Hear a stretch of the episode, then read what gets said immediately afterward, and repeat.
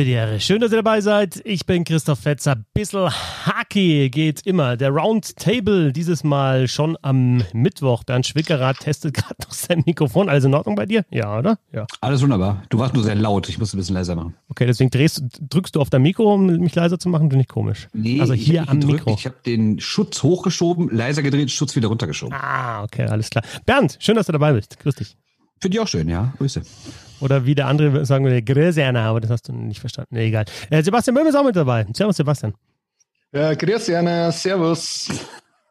War das jetzt eine ganze Begrüßung? Ich habe mich schon irgendwie auf drei Minuten jetzt irgendwie Geschichte und irgendwas aktuelle ja, Themen. Tut mir leid. Hast halt ich nichts. wollte irgendwie diese Merkel-Entschuldigung einbauen, aber das wäre so naheliegend gewesen. Und, aber es weiß ja jeder, dass ich alles, was hier in dem Podcast schiefläuft, ohnehin auf mich äh, nehme. Und äh, deswegen wäre das gar nicht so witzig gewesen. Ich freue mich einfach dabei zu sein. Bissel Hockey geht immer, oder? So schaut's aus.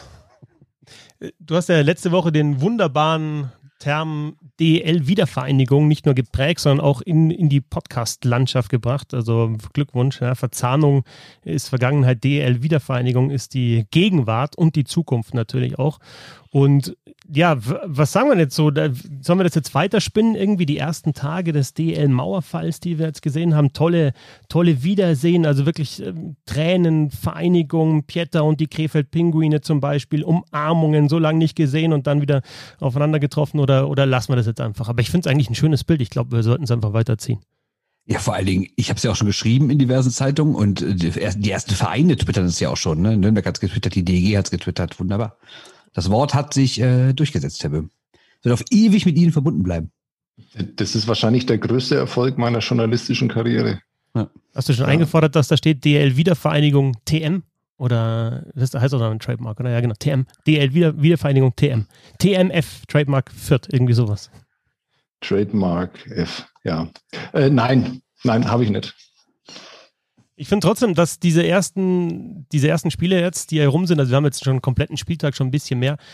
Ich finde, da waren echt mal ein paar ganz geile Geschichten dabei. Also, wir haben ja schon alle gesagt, ah, viermal gegen die gleiche Mannschaft, langsam reicht's mit, was weiß ich, Mannheim gegen Schwenningen und es reicht doch langsam mit sogar Düsseldorf gegen Köln, obwohl es ja immer elektrisiert, dieses Derby. Aber jetzt haben wir an diesem ersten Spieltag, würde ich, würden, wir würden sofort fünf Geschichten einfallen, die diese Süd-Nord Duelle geschrieben haben. Und es ist doch wunderbar, dass wir irgendwie, irgendwie fühlt man sich viel motivierter als auch so ein fresher Start einfach. Allein schon Nürnberg gegen Iserlohn, finde ich, war so ein, einfach so ein Start. Man hat es auch für Nürnberg gesehen, ähm, einfach ein Restart. Und ich fühle mich fast wie in einer neuen Saison jetzt mit der DL-Wiedervereinigung. Ja, das kann ich bestätigen. Ich frage mich nur, wie lange das andauert, äh, bis man nämlich mal realisiert, dass diese Back-to-Backs äh, dafür sorgen, dass dieses zweite Spiel immer zur absoluten Farce wird. Weil wer sich, glaube ich, gestern, oder war das gestern, wer sich Augsburg gegen Krefeld äh, angetan hat, der hat dann auch gesehen, wie sehr schnell das sehr langweilig werden kann, weil mit hochkompetitiven deutschen Hochleistungs-Eishockey hatte das wenig zu tun eher. Das ist man in Deutschland auch nicht groß gewöhnt, ne? Also diese Back-to-Backs. Ich habe ja mal jetzt, es waren drei Spiele jetzt oder drei Mannschaften, die Back-to-Back -back gespielt haben, also die zwei in Folge gehabt haben. Alle drei haben ihr zweites Spiel deutlich verloren. München mit 3 zu 8 in Iserlohn, Krefeld 0 zu 5 gegen, äh, gegen Augsburg und was war das dritte? Wolfsburg hat auch verloren, nachdem sie den Riesenfight geliefert haben gegen die Adler Mannheim, verlieren sie dann das zweite auch in Schwenningen. Und Bernd, ich hatte so einen Eindruck, ja, also wie Sebastian, also die das ist man in der DL einfach nicht gewohnt, ne? Und dann, dann bist du auswärts auch noch, hast zwei Auswärtsspiele hintereinander und das zweite ist irgendwie jetzt bei allen drei Mannschaften voll in die Binsen gegangen. Ja, ich weiß nicht, ob es daran liegt, äh, dass die jetzt zwei miteinander gespielt haben oder ob es daran liegt, dass die es sonst halt nie machen, weil wenn du das gewöhnt bist und spielst eine normale Saison und dann hast du mal zwei Spiele an zwei Tagen, da kann das, glaube ich, funktionieren. Es gab ja auch immer mal wieder in den vergangenen Jahren, aber ich glaube, wenn du relativ logisch, also erstmal, wenn du monatelang gar nicht gespielt hast und dann halt diese 24 Spiele in drei Monaten und dann auf einmal geht es zur Sache, ich glaube, das ist einfach der Unterschied. Ja, aber das meinte ich ja. Also du hast, du hast halt, du bist es nicht gewöhnt, du weißt nicht, wie du damit umgehen sollst, du überlegst, welchen Torwart bringst du. Ne? Also jetzt zum Beispiel Wolfsburg hat Strahlmeier gegen Mannheim gehalten, beinahe halt den Punkt dann geklaut oder vielleicht sogar noch mehr, weil es war ja eng und das hätte in die Verlängerung gehen können. Wir wissen, wie gut Wolfsburg Verlängerung und Penalty schießen kann. Also das hätte vielleicht auch ein 2-1 dann für Wolfsburg werden können, vielleicht nicht unbedingt verdient, aber es hätte dieser Sieg werden können. Strahlmeier hält, am nächsten Tag hält dann Pickard, Torwarttausch. Du musst dich, glaube ich, erstmal einfinden darauf, weil du kannst dir immer Gedanken machen, so und so gehen wir es an. Und dann machst du das zum ersten Mal, dann spielst du das zum ersten Mal. Und dann trotzdem geht es halt völlig schief, wie in, in dem Fall jetzt oder in den drei Fällen. Ich bin echt gespannt, wie sich das weiterentwickelt, ob die Teams irgendwie daraus lernen, ob die irgendwie was anpassen, ob die dann im ersten Spiel weniger Gas geben. Wie, wie willst du überhaupt darauf eingehen dann? Oder wie willst du, was willst du da umstellen? Ja, hat sich hier jemand auf diesen Podcast ausnahmsweise mal vorbereitet? Dann hätten wir ja mal so Zahlen aus der AHL oder der NHL ähm, parat haben können. Ähm, ich weiß es nämlich gar nicht. Wie, wie ist es denn da? Also vor allem in der AHL spielt es ja eine Rolle. Die, die haben einen ganz, ganz weirden Spielplan immer, wo, wo die dann auch immer am Samstag, Sonntag oder Freitag, Samstag, äh, teilweise ja noch öfter dann äh, spielen. Ich habe tatsächlich keine Zahlen parat, wie sich das ähm, in Ligen auswirkt, wo das öfter mal der Fall ist. Denn du behauptest immer, dass sowas ja in der DEL schon mal gab, Bernd. Äh, so oft kann ich mich da gar nicht dran erinnern. Also das waren ja wirklich bloß ausnahmsweise mal zutreffend Einzelfälle, oder? Ja, ja, klar, waren absolute Einzelfälle. Ich kann mich an drei erinnern. Berlin hat, glaube ich, letztes Jahr mal so gespielt. Dann gab es ja die Geschichte, als Düsseldorf-Köln das Wintergame war und am Tag danach musste die DG ja direkt nochmal spielen gegen München. Hat es auch krachend verloren, obwohl sie anfangs sogar ganz gut waren. Und dann gab es ja deine schönste Geschichte in den Playoffs, als äh, in Köln das Spiel ausgefallen ist, weil dieser Hundezüchter auf die Bühne musste. Und dann haben die doch auch irgendwie dann zwei Tage in Folge Nürnberg gegen Köln gespielt, ne? Ja, Martin Rüttergate war das damals. Geil, geil, den Namen hast du sogar noch drauf. Ja, ja. Und, und weißt du, was ich nicht mehr drauf habe? Wie das Spiel ausgegangen ist. Keine Ahnung. Ich weiß es auch nicht mehr. Aber das ist ja nochmal was anderes, weil ja da zwei Mannschaften die gleiche Situation genau, haben. Genau, das ist ja in der Schweiz zum Beispiel auch so, wo auch immer Freitag, Samstag gespielt wird. Ne? Oder fast immer. Da könnte man natürlich auch sagen, ja, äh, die sind es ja auch gewohnt. Aber klar, wenn die andere Mannschaft halt auch am Vortag gespielt hat, ist es natürlich ein Unterschied, als wenn nur eine Mannschaft zwei hm. Spiele an zwei Tagen machen musste. Ich glaube, dass er äh, mittelfristig, ähm, wenn man das überhaupt sagen kann, bei so einer kurzen Runde, aber ähm, wird es eine große Rolle spielen, wie die Psychologie sich dann da auswirkt. Weil wenn du natürlich das erste Spiel gewinnst, ähm, gehst du vielleicht anders in dieses zweite, wenn du es natürlich knapp verlierst, wie die, wie die Wolfsburger vielleicht ja dann auch noch aus ihrer Sicht äh, maximal unglücklich, dann ähm, fehlt da natürlich was dann äh, 24 Stunden später. Und bei München war das ja vielleicht sogar ganz ähnlich, ähm, wie die dann da reingegangen sind. Naja. Wobei ich bei München eigentlich so die große klassische Reaktion erwartet habe. Nach dem Motto, gestern haben wir doof verloren, heute schießen wir Iserlohn aus der Halle. Also das hat mich schon sehr überrascht, wie die da aufgetreten sind, also gerade defensiv. Aber eine andere Frage, finde ich, ist natürlich auch, wie gehst du mit den Torhütern um? Und gerade jetzt in der Phase wird sich natürlich zeigen, wer ein gutes Duo hat. Ne? Die wenigsten werden ja an zwei, an beiden Spielen mit dem gleichen Torhüter spielen. Das heißt, die, die, die zweiten Torhüter werden viel wichtiger jetzt in den letzten Wochen. Das heißt, Mannheim punktet jetzt nicht mehr so viel mit Back-to-Backs, weil, ach nee, weil die Stimmt, haben, weil die ah, haben verdammt, so die haben ja zwei, ja, genau. Ja. ja. aber das ist gerade das, was ich zu Sebastian sagen wollte. Ich habe jetzt zwischendrin mal ein bisschen geschaut, ob ich da wirklich Statistiken sehe, aber das ist ja immer das Thema eigentlich bei Back-to-Backs, ne? dass du halt im zweiten Spiel einen anderen Torwart hast und da letzte Saison war die große Diskussion in der NHL bei den Toronto Maple Leafs, dass halt der zweite Torwart da nichts gewonnen hat oder so gut wie gar nichts gewonnen hat und dass das in dieser Saison besser ist. Und das ist auf jeden Fall ein Faktor, dass du halt den Torwart nicht zweimal in Folge bringst, normalerweise. Und dann halt die Frage ist, ja, kann der, der Backup-Goalie das, das Spiel dann genauso gewinnen oder die Mannschaft im Spiel halten? Oder ist er vielleicht einfach wie in Mannheim, wer ist eigentlich der Backup-Goalie? Weiß ich gar nicht. Also ist er dann genauso gut und du kannst dann sagen, ja gut, dann würfeln wir aus, wer das erste macht, änderst das erste und Brückmann das zweite oder umgekehrt.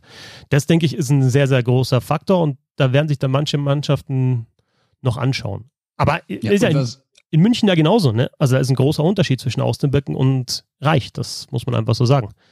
Genau, Austenböcken hat noch mehr Tore kassiert als Reich, oder? ja, das stimmt. Also ich war auch jetzt ein bisschen überrascht von Austenböcken, wobei ich sagen muss, äh, am Montag hat Reich in Düsseldorf einfach nicht gut gespielt. Also ich will jetzt gar nicht sagen, dass die DEG das unverdient gewonnen hat, weil auch wenn sie die ganze Zeit hinten drin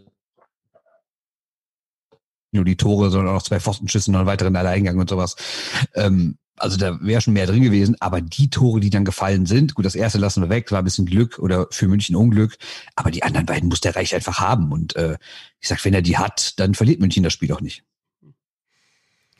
Finde ich aber schon interessant jetzt auch in diesen ersten Partien, dass Mannheim 2-1 gewinnt und dass er die ganze Saison schon tut, dass die Spiele 2-1, 3-2, vielleicht mal 3-1 oder so gewinnen. Und München kassiert zwei Niederlagen und kassiert acht Gegentore in Iserlohn. Wenn wir die beiden Mannschaften vergleichen, dann finde ich aktuell, dass Mannheim da ganz weit die Nase vorne hat. Dieses 1-1 war ja auch bis zur Schlussphase jetzt glücklich für Wolfsburg, weil Wolfsburg extrem defensiv gespielt hat und Mannheim hat halt deutlich mehr Chancen gehabt und hat halt den einen Moment dann und hat aber auch die Einzelspieler, die eine defensiv gute Mannschaft dann eben auseinandernehmen können mit diesem wunderbaren Tor von Eisenschmidt. Das ist, finde ich, schon eine der, der Geschichten dieser, dieser letzten Partien. Das war ein super Tor, das sie geschossen haben, die Adler zum 2-1 gegen Wolfsburg. Also natürlich die, die Aktion von Eisenschmidt, da Tempo aufzunehmen, aber auch das Zusammenspiel über Plachter und über Kremmer. Es war nicht optimal verteidigt von den Grizzlies Wolfsburg, aber es ist dann ab der neutralen Zone, das war so eine Situation, du denkst, okay, jetzt wird es richtig gefährlich und so wie sie es dann rausgespielt haben, ist es, ist es ein wunderschönes Eishockey-Tor. Also echt, da habe ich irgendwie, da habe ich mich gefreut, dass dieses Tor da hinten raus noch gefallen ist. So bitter es war für Wolfsburg. Ja, war echt ein schönes Ding. Aber nochmal kurz zu München. Also was mich echt überrascht hat, man kann natürlich sagen, die haben viel aufs Tor geschossen. Ne? Also allein in Düsseldorf waren es 43 Schüsse. Aber sind wir mal ehrlich, so richtig gefährlich fand ich selten. Und ich hatte auch, also sagen wir mal so, wenn ich in den vergangenen Jahren München in der Halle gesehen habe, ich muss natürlich sagen, die DEG ist keine Spitzenmannschaft. Das heißt, ich habe München immer als Favorit gesehen in der Halle. Außer bei dem Einspiel gegen Mannheim, wo ich auch war. Ähm, und da hatte ich so oft das Gefühl, die Münchner können binnen zehn Sekunden hier ein Tor machen. Egal, wo der Puck war, egal, wer am Eis war. Ich hatte immer das Gefühl, wenn die jetzt den Puck kriegen oder ihn schon hatten, wie auch immer, gleich wird's gefährlich. Oder es kann zumindest gefährlich werden. Und das hatte ich irgendwie gar nicht. Und ich habe gestern auch das Iserlohnspiel geguckt. Und da fand ich die auch nicht gut. Ich meine, die schießen zwar viel, aber irgendwie weiß ich nicht, also auch in Überzahl, katastrophal fand ich die, total statisch, keine große Bewegung drin. Du hast auch gar nicht so das Gefühl, dass da einer ist, der der große Organisator dieses Überzahlspiels ist. So nach dem Motto, der hat den Puck, ja, dann spiele ich mal nach außen, dem fällt nichts ein, ja, weil sich auch keiner bewegt und müssen die Abwehrspieler sich auch nicht groß bewegen, bleiben einfach starr in ihrer Box, ja, dann wird wieder zurückgepasst, dann noch ein Pass, ja, dann kommt mal ein Fehlpass, dann geht der Puck mal raus, dann rollen sie wieder neue an. Also ich weiß nicht, das hat irgendwie wenig damit zu tun, so wie ich München aus den Vorjahren, wenn ich die häufiger in der Halle gesehen hatte, in Erinnerung hatte. Ja, und das ist jetzt das Offensive und dann kommt noch das Defensive, was ja die große Stärke war von München in den letzten Jahren. Und ich finde auch, was mit München gerade passiert, kann man, finde ich, nicht mehr mit passt schon, kann passieren, jeder mal einen schlechten Tag irgendwie abtun. Jetzt gerade bei dem 3-8 gegen Iserlohn hat auch im Spiel gegen die Scheibe überhaupt nichts gepasst. Das war in den, in den Meisterjahren, war das perfekt abgestimmt. Jeder hat gewusst, was er zu tun hat. Und dann kannst du auch mit zwei, drei, vielleicht sogar vier Mann aggressiv auf die Scheibe gehen. Aber momentan stimmt die Abstimmung da und, und die Absicherung einfach nicht. Und dann kommen zu viele Spieler auch zu spät, einen Schritt zu spät, gehen drauf aggressiv, sind aber dann nicht wirklich da und dann wirst du gnadenlos ausgekontert, wie jetzt gegen die Roosters. Und ich denke, dass auch diese Mannschaft in den nächsten Wochen wirklich beweisen muss, dass sie nicht über dem Zenit ist. Das hört sich jetzt hart an, aber es ist tatsächlich so. Und auf der anderen Seite muss man wieder sagen, gegen Mannheim, eine Mannschaft, die ja auch mitspielt, die aggressiv ist, die selber das Spiel machen will, ist München in der Saison von Spiel zu Spiel besser geworden, hat sich da gesteigert und im letzten Spiel war man mindestens gleichwertig. Und ich glaube schon, dass sie sich gegen die Top-Teams so ein bisschen leichter tun, weil die auch mitspielen, weil man vielleicht selber mal die Chance hat, dann schnell umzuschalten. Aber München muss jetzt erstmal schauen, dass sie die erste Playoff-Runde gewinnt, wenn wir schon so weit gehen. Und das wird wahrscheinlich Ingolstadt werden. Dann die nächste Runde wäre wahrscheinlich, wenn alles normal läuft, Berlin. Und dann gibt es erst die Möglichkeit gegen Mannheim. Ja, alle reden immer schon von München gegen Mannheim. Das sind noch zwei dazwischen. Und momentan ist das nicht so safe, dass München da durchgeht. Nee, und wo du die Defensive ansprichst, hab ich, ich, ich habe mir dann gestern nochmal angeguckt nach dem Iserlohn-Spiel, wo die denn so, ähm, klar, ich meine, man kann natürlich sagen, die haben acht Gegentore gekriegt, die letzten beiden können wir mal weglassen, weil es ja auch dann äh, Tore ins, äh, Schüsse ins leere Tor waren, aber trotzdem hat München auch die ganze Saison zwar relativ wenig Schüsse zugelassen, also ich glaube, die sind, äh, boah, ich, ich habe mir die Zahl rausgeschrieben, aber jetzt finde ich sie gerade nicht, ehrlich gesagt. Ich glaube, die sind irgendwie auf Platz zwei, nur was gegnerische Schüsse angeht. Aber wenn wir gucken, der prozentuale Anteil von Slotschüssen, da sind die relativ weit oben, ne? weil da sind die prozentual irgendwie irgendwie auf Platz vier und selbst in absoluten Zahlen auf Platz neun. Also selbst da sind sie nicht eine der besseren Mannschaften. Was also zusammengefasst heißt, München gibt nicht so viel her, aber wenn sie was hergeben, ist es meistens auch gefährlich. Und das erinnert mich an Mannheim in der letzten Saison. Da hat der Mannheim hat ja die schlechteste Save Percentage in der kompletten Liga, weil die einfach zwar auch aggressiv gespielt haben, aber dann zu viele Konter zugelassen haben. Penalty Killing war nicht gut bei Mannheim, aber auch diese, diese Konter, das ist halt, das ist ein Schuss aus dem Slot, dann am Ende ein Konter und vielleicht gibt es noch mal einen Nachschuss aus dem Slot, dann sind es zwei äh, Slotschüsse und normalerweise, wenn es einen Nachschuss gibt beim Konter, dann ist es ein Tor. Das ist eine 50-prozentige Fangquote für den Torwart. Da kann der Torwart jetzt nicht groß was dafür, sondern das sind halt die, die Vorderleute. Das, sind, das ist die Defensive im, im Ganzen. Und das ist dieses Jahr bei München ein extremes Problem. Aber ich äh, frage mich immer, was du damit meinst, ob die Mannschaft über ihrem Zenit ist, ähm, weil altersmäßig ist sie das ja noch nicht. Also so, wenn, wenn, ja, also wenn du die, die Durchschnittszahlen siehst, also man äh, mit Peterka schützt, es sind natürlich schon Spieler dabei, die den, die den Schnitt ja auch senken und ja auch Spieler wie, wie Hager und sowas sind natürlich ähm, vielleicht nicht mehr in der Blüte ihres, ihrer Schaffenskraft oder Elis, äh, aber ähm, die sind ja auch noch nicht alt oder zu alt.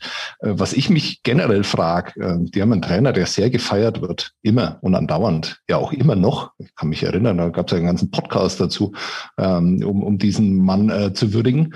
Aber irgendwie traut sich keiner mal ähm, über, über diesen Trainer zu reden, oder? Vielleicht ist ja der Trainer das Problem in München. Meinst du jetzt äh, rein taktisch oder meinst du eher, dass, dass sich das abnutzt, wenn man so lange an einem Ort ist? Exakt das meine ich. Also ähm, vielleicht ist es jetzt einfach, äh, ist die Zeit einfach vorbei und äh, funktioniert die Ansprache dann auch nicht mehr. Und ähm, dieses nette und freundliche und äh, dieser respektvolle Umgang, den ich ja auch an Don Jackson sehr schätze, ich habe äh, vielleicht also in Pressekonferenzen ja mit ihm zu tun, ist wirklich immer sehr angenehm. In, in Nürnberg hat er dann früher ähm, als das äh, da oben noch so war, dass äh, Fans gleich nebendran waren, hat er dann Fans teilweise Bier ausgegeben und sowas direkt da. Also es ist wirklich offenbar ein sehr, sehr angenehmer Mensch. Ähm, aber, äh, und das ist jetzt vielleicht ein wenig arg hart, aber der wirkt auf mich ein bisschen müde, so mhm. insgesamt. Ich weiß, was du meinst, ja. Und er hat jetzt, was man in den letzten Jahren auch verloren hat in München, ist diese Aggressivität und das gute Penalty-Killing. Und das hat ja Matt McElwain wirklich gecoacht. Das hat er nicht nur in München gecoacht, sondern war bei den Olympischen Spielen ja auch dafür zuständig. Da war 2018 Co-Trainer. Der ist mittlerweile, der ist ja dann nach Salzburg und soll, so habe ich damals gehört, so da ist der Plan halt dann eben als dann wieder zurückkommen, ein bisschen weiter weg von der Mannschaft sein und dann Don Jackson beerben. Ich weiß nicht, wie der aktuell der Plan ist. Aber so jemand fehlt aktuell, finde ich, auch einer, der so Bindeglied ist zwischen Mannschaft und Trainer. Sie haben jetzt dann Michael Wolf ja auch wieder zurückgeholt. Vielleicht ist das auch so ein Versuch, da wieder ein bisschen mehr ja, jungen Spirit mit reinzubringen. Das ist das eine, also das Menschliche, sage ich jetzt mal, weil ich weiß, dass McElwain bei den Spielern sehr beliebt war und, und eben halt dann so, so ein bisschen der Buddy-Typ, aber halt auch nicht zu viel. Und das zweite ist, das Penalty-Killing ist nicht mehr so gut wie in den vergangenen Jahren. Die hatten doch teilweise zweistellig Unterzahltore. Das war doch immer das Ding, ja, die fahren mit zwei, drei Mann nach vorne, die spielen eigentlich vier gegen fünf, so wie fünf gegen fünf. Das gibt es jetzt auch nicht mehr. Die kassieren Gegentore, jetzt gegen Iserlohn auch wieder zwei Gegentore in Unterzahl. Die Penalty-Killing-Quote ist nicht überragend und sie haben noch keinen einzigen Shorthander geschossen in der kompletten Saison. Also das ist sowohl was, was System oder ein Element des Systems anbelangt, wie auch ja, diese, diese menschliche Komponente, denke ich, dass da ein bisschen was fehlt. Äh, wieder, wieder Tobias Rieder, der hat ja auch noch kein Achso, jetzt bin ich in der Zeile verrutscht, das kommt ja später erst. Sorry. Ich habe eine kurze Frage in die Runde. Ähm, das ist jetzt die zweite Ausgabe binnen ein paar Wochen, dass wir München in Grund und Boden reden. Äh, löschen wir die Ausgaben eigentlich, wenn die Deutscher Meister geworden sind? nee, weil wir fangen das wieder auf und sagen, jetzt ist Hardtake und dann sagen wir aber, ja, die können jederzeit, können die in den Playoffs wie eine geölte Maschine 2-0 Ingolstadt, 2-0 Berlin und dann 2-1 gegen Mannheim und durch sind sie. Das geht jederzeit Schalter umlegen, natürlich. So, das merke ich, ich, mir jetzt. Ich werde mich einfach dafür entschuldigen. Also ja. das können wir jetzt schon mal ausmachen. Ich mache das dann. Ja. Ich übernehme das.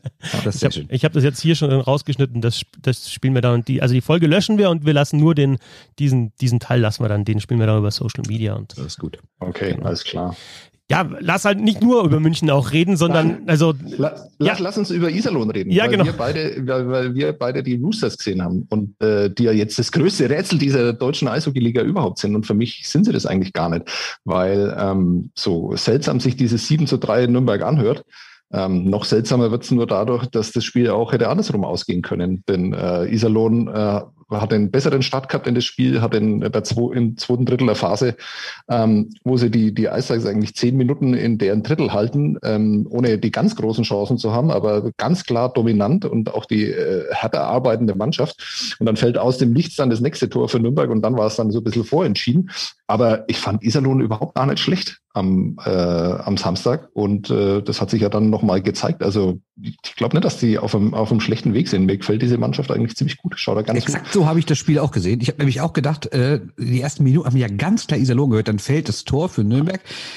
Dann haben sie ja, ich glaube, recht schnell ausgeglichen, ne? wenn mich alles täuscht. Ne? Nee, es fällt dann noch das 0-2 und, äh, genau, aber dann machen sie es 2-1, ne? Genau. Ja, und dann habe ich gedacht, okay, jetzt drehen sie das Spiel irgendwann. Und im zweiten Drittel waren sie ja wirklich gut. Dann ist ja dieses erste äh, Tor ist ja, also dieses erste Tor im zweiten Drittel dann extrem glücklich gefallen. Mit diesem abgefälschten Schuss war das, glaube ich, ne?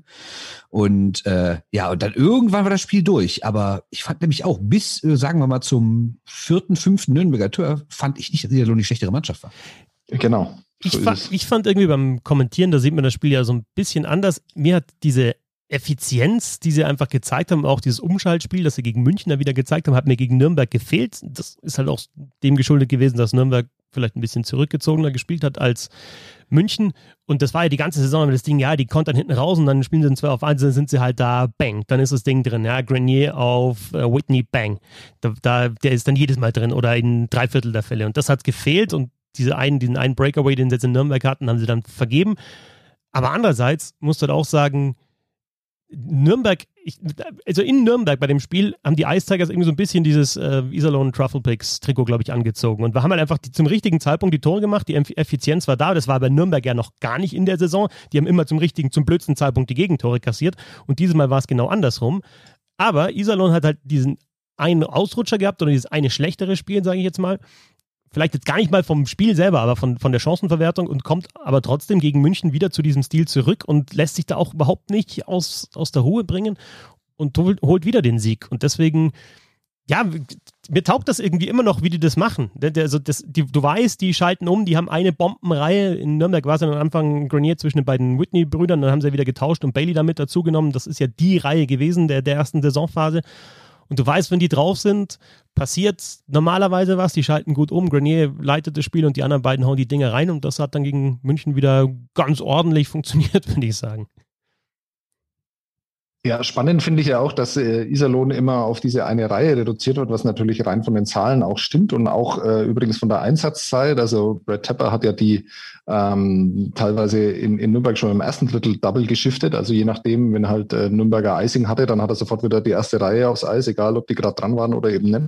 Ähm, war, war sehr interessant, vor allem, weil ich mir dann auch gedacht habe, äh, Junge, die müssen aber noch 50 Minuten spielen, wenn, wenn du die jetzt schon äh, so fertig machst. Ähm, hat sich dann im, im zweiten Spiel als nicht so problematisch herausgestellt. Aber äh, also die dritte Reihe äh, besteht da aus Brent Redicky, Brent Aubin und, und dem Shootingstar Taro Jensch. Ähm, ich finde, das ist gar keine so schlechte dritte Reihe. Ich weiß, dass Brent Redicky vielleicht nicht mehr der Brent Redicky von vor ein paar Jahren ist, aber äh, und Brent Aubin vielleicht auch nicht mehr ganz so äh, effizient und äh, ganz so der Sharpshooter wie in Wolfsburg ist.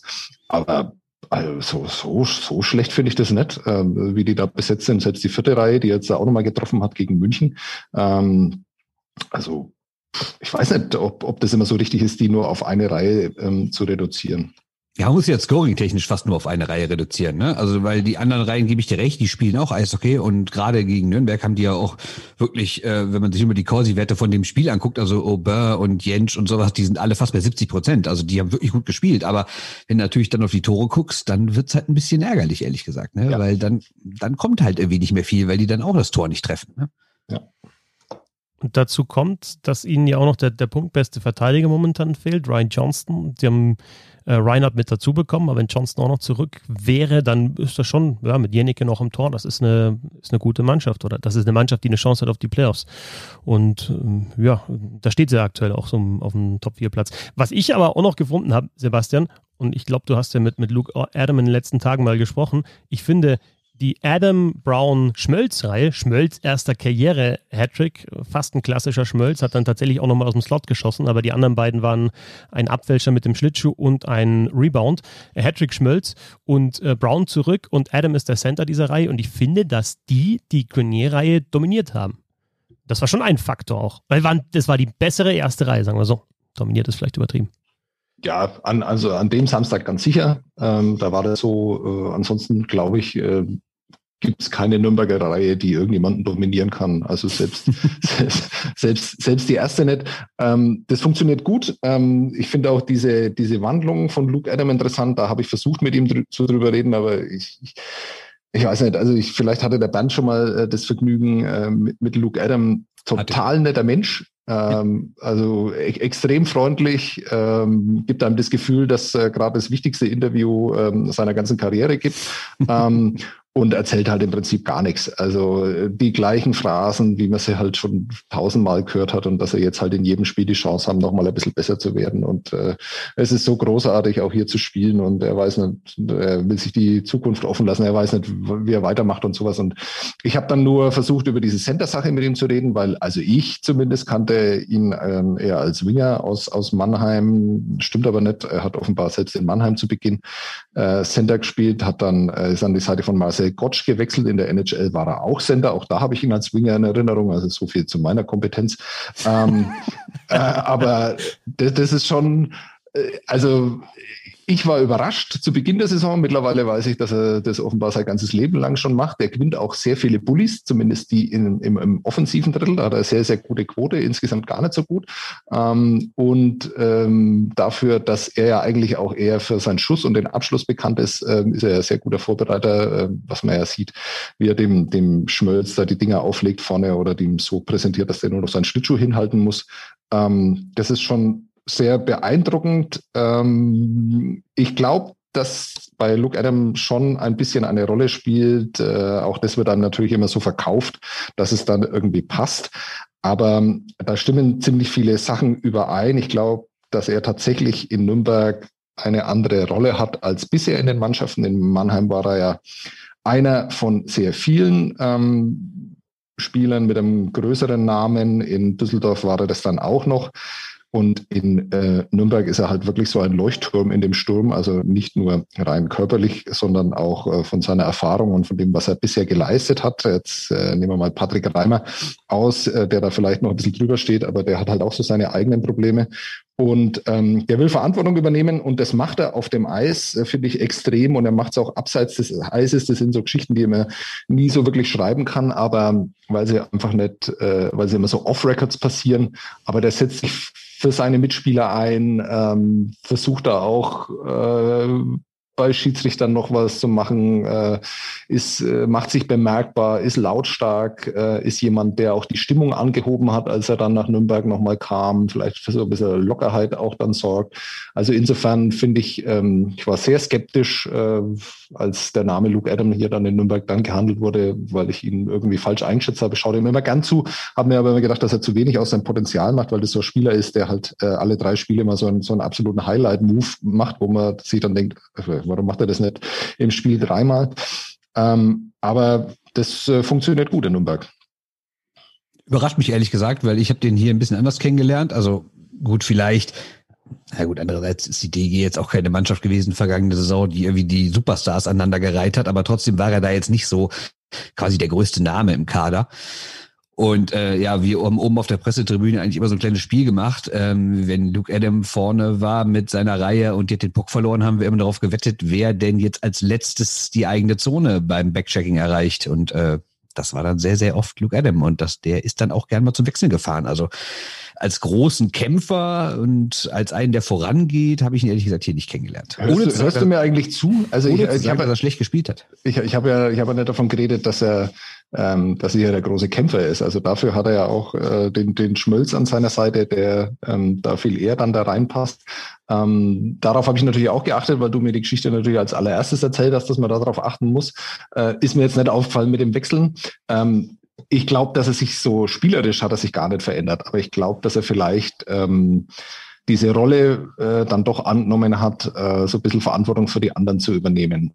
Ähm, und damit meine ich ja wirklich auch Dinge, die so abseits des Eises passieren und die in diesem Jahr ja extrem schwierig sind, wenn es um Teambuilding und sowas geht, weil das halt einfach nicht, äh, ich meine, die können nicht stundenlang in irgendeinem Café sitzen, wie sie das sonst machen und sich da so ein bisschen kennenlernen. Ähm, das fehlt alles dieses Jahr und ich glaube, da ist er ein ganz, ganz wichtiger Faktor in Nürnberg. Ich finde es ganz interessant, das habe ich mir nach dem Spiel überlegt, das wäre so eine Möglichkeit, auch für Stefan Ustorf aufs Spiel Einfluss zu nehmen. Ich weiß nicht, was Luke Adam vorhat, du weißt es ja auch nicht, vielleicht weiß er es selber noch nicht, aber wenn man jetzt, wenn jetzt Stefan Ustorf mit Luke Adam ein Vertragsgespräch führt, dann glaube ich, könnte er schon und als ehemaliger Spieler und einer, der auch einen Namen hat, in sich schnappen und sagen, das, was du offensiv machst, ist wirklich super. Das brauchen wir auch weiter. Ich kann mir vorstellen, dir einen Vertrag zu geben als Center in den Top 6, aber ich brauche einfach mehr, mehr Verantwortung in der eigenen Zone von dir. Denn auch gegen Iserlohn war es wieder so, dass er ein, zwei Scheiben halt im eigenen Drittel verloren hat und dann hat es gebrannt. Das darf, denke ich, so einem erfahrenen Spieler, so einem guten Spieler nicht passieren. Und möglicherweise hat das auch was mit der Einstellung zu tun. Und ich glaube, da könnte Gustav so ein bisschen regeln und dann indirekt, sag ich jetzt mal, auch Einfluss auf das ausüben, was dann tatsächlich auf dem Eis passiert. Nicht nur welche Spieler auf dem Eis stehen, sondern was die auch tun auf dem Eis. Ja, das ist natürlich wahnsinnig schwierig, äh, jetzt überhaupt dann irgendwie zu sagen, wie sich dieser Markt entwickelt. Das ist immer eine Frage der Alternativen. Dann ist es eine Frage, ähm, ob äh, Luke Adam nochmal bereit ist, äh, auf Geld zu verzichten. In Düsseldorf war das in diesem Umfang, wie das da äh, vorgenommen wurde, nicht. In Nürnberg verdient er angeblich immer noch sehr viel weniger, als er das früher verdient hat, aber immer noch mehr, als er in Düsseldorf hätte verdienen können. Ähm, also sind wir mal ehrlich, das weiß keiner von uns, äh, was da, wo da die Wahrheit wirklich liegt und das weiß erst recht keiner, wie sich das entwickeln wird. Ähm, ich bin mir relativ sicher, dass man mit Luke Adam äh, Gespräche führt, weil, glaube ich, auch dieses ähm, diese Kombination Fischöder Adam ganz gut funktioniert. Was haben wir noch gehabt ähm, an den ersten Partien in der DL-Wiedervereinigung? Ja, genau. Ähm, Bernd, wir haben gesehen, wie einvernehmlich die Einigung zwischen Daniel Pieter und den Krefeld-Pinguinen äh, war. Man hat gesehen beim Torjubel No Hard Feelings. Ja, also ich fand es auch gut, dass er zurückhaltend gejubelt hat. Daniel Pieter, da ja, keine Geste in Richtung Krefelder Bank oder irgendwas, sondern ja, das ist mein Ex-Team. Und dann vielleicht nochmal so kurz aufs Herz geklopft. Da eigentlich trage ich dann noch das Wappen der Krefeld-Pinguine. Es ist nur das Trikot des Ärzte Ingolstadt. Also da scheint alles in Ordnung zu sein. Ja, ich fühlte mich, ich weiß noch, als ich in den 90ern immer italienischen Fußball geguckt habe, da war das ja so völlig Standard, dass wenn man ein Tor gegen einen Ex-Verein schießt, dass man quasi so die beiden Arme so hochnimmt nach dem Motto sorry, sorry, ne? Äh, das hat er ja auch gemacht, ähm, dann sein KIV-Trikot drunter gehabt. Und ich fand auch gut, dass er vorher dann gesagt hat, nö, ist kein besonderer Gegner für mich, die ganze Sache ist abgehakt, das ist ein Spiel wie jedes andere. Fand ich eine ehrliche Aussage, kann man nicht anders sagen. Können wir jetzt mal von dieser Ironie-Ebene runterkommen? Sehr gerne. Sehr ja. gerne. Ja. Ja, ich meine, das ist doch lächerlich. Ich meine, also ich habe überhaupt kein Problem damit, dass der irgendwie emotional ist, weil wir dürfen nicht vergessen, der hat den Laden da in Krefeld jahrelang am Laufen gehalten, hätte bleiben, äh, hätte gehen können, ist trotzdem immer geblieben, für bestimmt weniger Geld, als er woanders verdient hätte, hat selbst Topleistung gebracht, musste aber moderieren, wie der andere Teil des Kaders nur Scheiße macht, hat jahrelang keine Playoff erlebt und wird dann so vor die Tür gesetzt. Also ich gönne dem Mann jeden Groll, gar kein Problem. Aber dann braucht man sich ja nicht vorher hinstellen und irgendwie sagen, nö, nö, also das ist irgendwie alles easy und das ist nur ein Eishockeyspiel und so. Und dann aber beim völligen Standardtor, ohne irgendwie, dass er sich da wie durchtanken musste und ihm dabei der halbe Kopf abgehackt wurde, so durch durchdrehen, so zur, so zur Bank hin und sowas. Naja, also ich finde es vom Entertainment-Faktor her großartig, ich hab kaputt gelacht, aber ich finde es halt äh, trotzdem schon ein bisschen strange, wie sehr da Anspruch und Wirklichkeit wieder auseinandergehen. Ne? Ja, aber wem, wem glaubt ihr denn, galt denn seine Geste? Weil es kann ja durchaus sein, also ich habe das so interpretiert, dass tatsächlich von der Bank oder von den anderen Spielern was kam. Und welcher Spieler kann denn das gewesen sein? Also es können ja dann tatsächlich nur Spieler sein, denen das auch irgendwie noch wichtig ist. Also damit fallen schon mal die ganzen Russen und Letten dann da aus, die dann da halt neu dazugekommen sind. Da bleiben ja gar nicht mehr so viele Spieler. Also äh, irgendwo gab es da ja offenbar Trash Talk, weil ich glaube, die, die, die Geste galt tatsächlich eher der Bank und den Spielern als dem Verein selber, oder?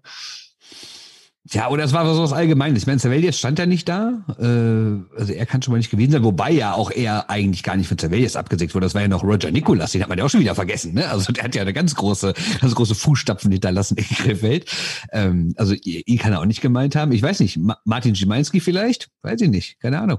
Ja, davon habe ich, also deswegen frage ich euch ja ganz ehrlich. Also ich fand ich, fand ich schon interessant, weil, naja, ist, glaube ich, auch die einzige Möglichkeit und das einzige Spiel, vielleicht noch das Rückspiel jetzt in dieser Runde, wo er das machen kann. Wenn nächstes Jahr wieder Fans da sind, dann wird das, denke ich, auch nie machen, wenn Fans im Stadion sind. Egal, ob das jetzt in Ingolstadt ist oder in Krefeld ist. Das wird das sich dann, im Endeffekt hat er sich wahrscheinlich das genau für den Moment, ja, das Spiel gegen Krefeld oder schießt ein Tor. Es gibt nur diesen einen Moment, da muss alles raus. Ja, wobei ich aber auch nicht glaube, dass er beim durchschnittlichen KEV-Fan sonderlich schlecht gelitten ist. Weil es ist ja nicht so, als wollte er abhauen, sondern die haben ja sogar noch Plakate für ihn aufgehangen, als er vor die Tür gesetzt wurde. Ja, aber ich meine, ja. wenn er diese Geste bringt, dann könnte vielleicht sein Standing da leiden und ich kann mir nicht vorstellen, dass er das gut findet. Also ich, ah, es gibt ja auch so welche, die solidarisieren sich und okay, ja, ja, richtig, gut, ja. zeig's den Pennern oder so. Ja, ich weiß nicht. Aber ich meine, bei allem, bei aller, äh, bei allem Spaß, den wir jetzt hier reden, dass das ja schon äh, irgendwie auch lustig war, ähm, was natürlich gar nicht geht, ist dieser Check von hinten. Ne? Okay, es war kein mega krachendes Ding, wo einer irgendwie Tom Wilson-mäßig abgeräumt wird. Aber äh, ich weiß nicht, in einem toten Spiel, wo es um nichts mehr geht, irgendwie da nochmal von hinten einen in die Bande zu hauen, was soll das, ehrlich gesagt. Ne? Ja, und in dem Fall mal wir haben jetzt in der letzten Woche auch mal äh, im Chat diskutiert. Es gibt auch Checks in die Bande, wo der Checken, der vielleicht jetzt nicht so die ganz große Schuld hat, aber manchmal merkst du halt einfach, es ist purer Frust. Ja, richtig. Und danach pöbelt er ja weiter, ne? Also ja. dann, dann, ne? dann fährt er ja auch wieder raus und äh, pöbelt nochmal rüber zur Bank und sowas. Ne? Also der war echt im Modus, der Bursche. So viel zu den ersten Tagen des nach dem DL-Mauerfall. So haben wir es äh, genannt, ne? Und wir schauen, was noch für Geschichten kommen. in dieser verrückten Liga. Wir können auch mal eine andere Liga gucken, nämlich äh, noch eine etwas verrücktere Liga, eine etwas größere Liga. Auch das hatten wir eigentlich schon für vergangene Woche geplant, aber dann haben wir uns da so verquatscht und wussten irgendwie auch nicht, wie wir es unterbringen sollen, haben es dann rausgestrichen. Aber wir ich will nicht über die KHL reden. Ich habe keine Ahnung von der KHL. Ja gut, das sind ja gerade Playoffs. Läuft doch ja, gut. stimmt. Ja. Nein. Ja. Also die Idee war natürlich, wir alle reden über drei Seiten, alle reden über Stützle, äh, aber es gibt ja noch so ein paar andere äh, äh, deutsche Spieler, deutsche Nationalspieler, die dort drüber, äh, die dort drüben spielen und teilweise gar nicht so schlecht, teilweise aber auch gar nicht so gut. Und da haben wir uns gedacht, reden wir doch mal über die und ähm, gucken wir mal so durch. Äh, fangen wir mal Dominik Kahun an. Äh, an, an. An wen erteile ich jetzt das Wort, der was zu Dominik Kahun sagen möchte? Ich habe die Oilers ein paar Mal gesehen und da war er nicht mit dabei. Das war, war die Phase, in der, in der er nicht gespielt hat. Und tatsächlich ähm, ja, fand ich das, am Anfang war natürlich Dreiseitel Kahun äh, das Duo, ne? dann war Kahun raus aus der Reihe, ein paar Spiele auch, auch gescratcht. Jetzt ist äh, Dreiseitel dann wieder mit McDavid vereint gewesen, die Reihen werden wieder umgestellt. Ich verstehe das insgesamt bei den Oilers nicht ganz, muss ich sagen, dass sie immer wieder diese, diese Dreiseitel-McDavid-Kombination äh, bringen, aber über Dreiseitel wollten wir nicht sprechen, sondern über Dominik äh, Kahun.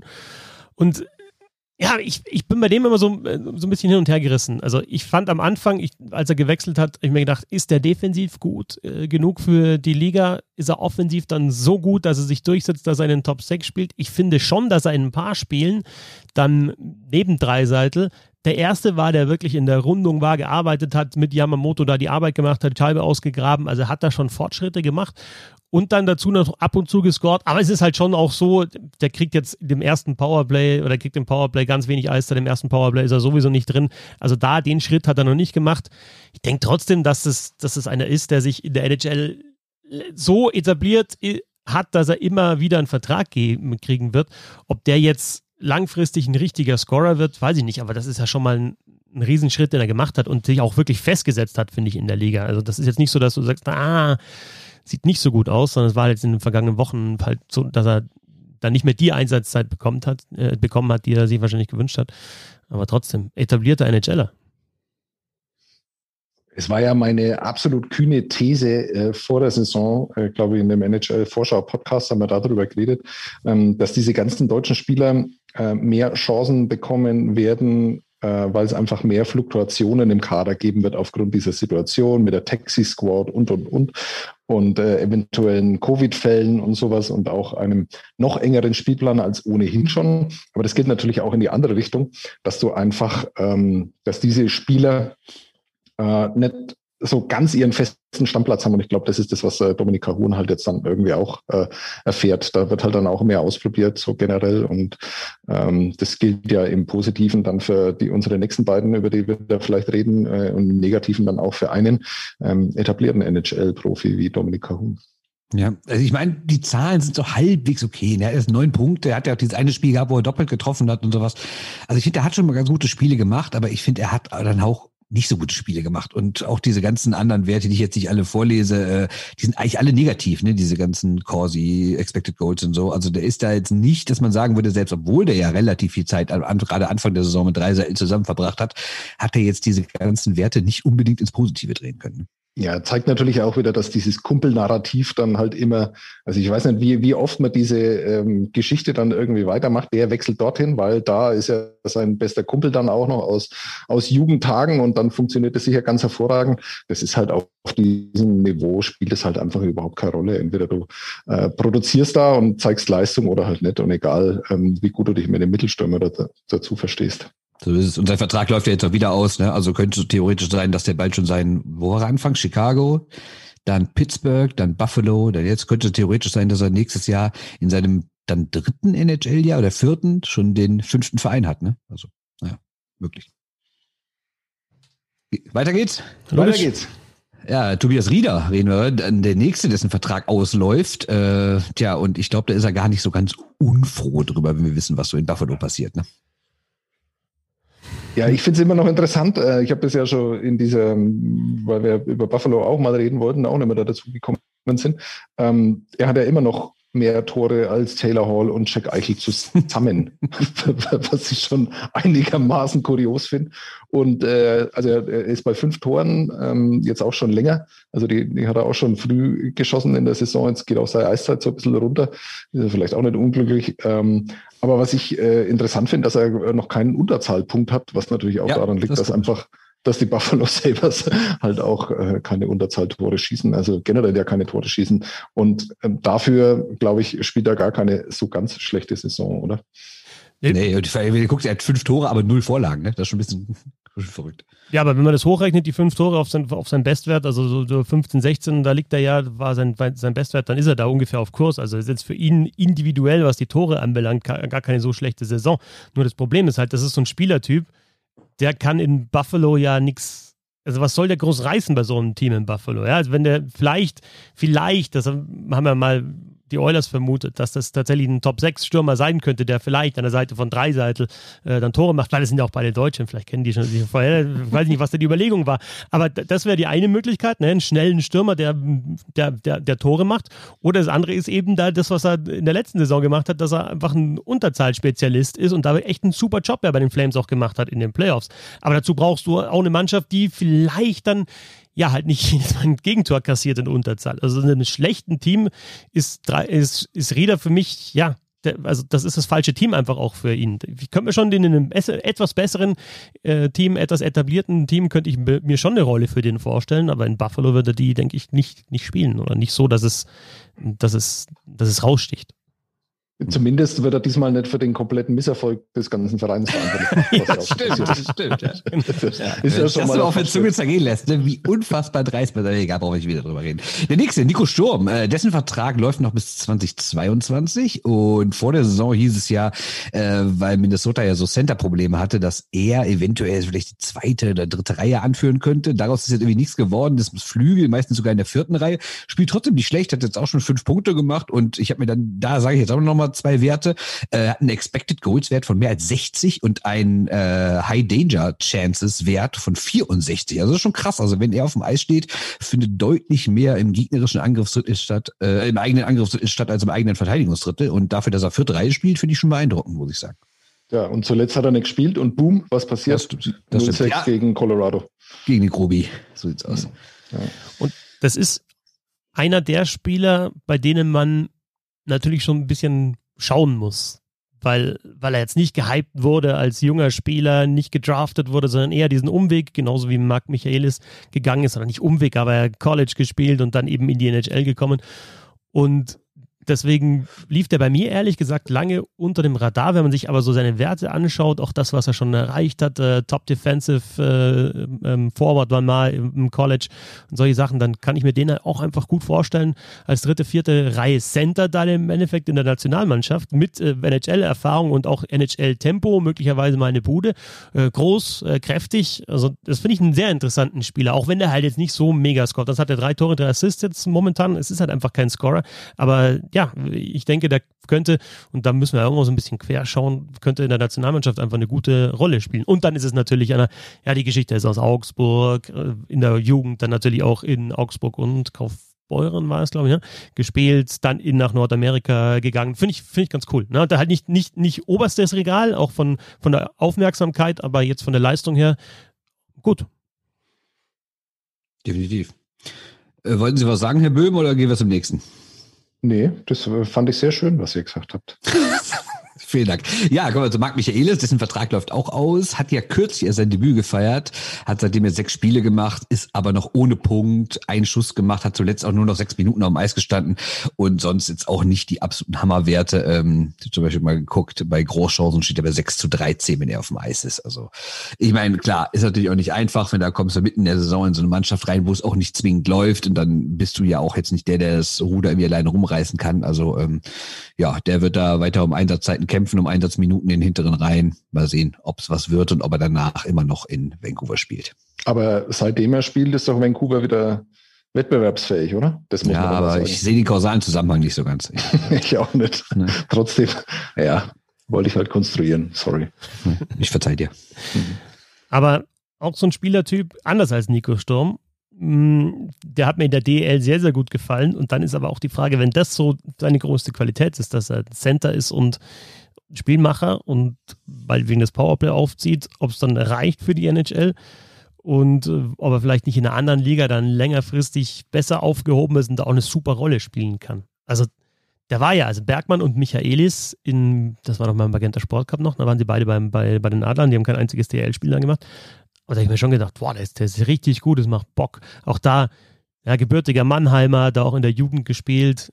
Fände ich, also wenn es nicht klappt in der NHL, warum nicht wieder in der DEL? Ich glaube, der wird eine gute Rolle spielen und ein Spielertyp, der, weiß ich nicht, ob er das halt jetzt so adaptieren kann und halt in der NHL dann eine andere Rolle übernehmen kann und vielleicht nicht die, die Scheibe viel am Schläger hat. Das ist immer die große Frage, die, die, die man, ja, glaube ich, jetzt in dem Moment noch nicht beantworten kann.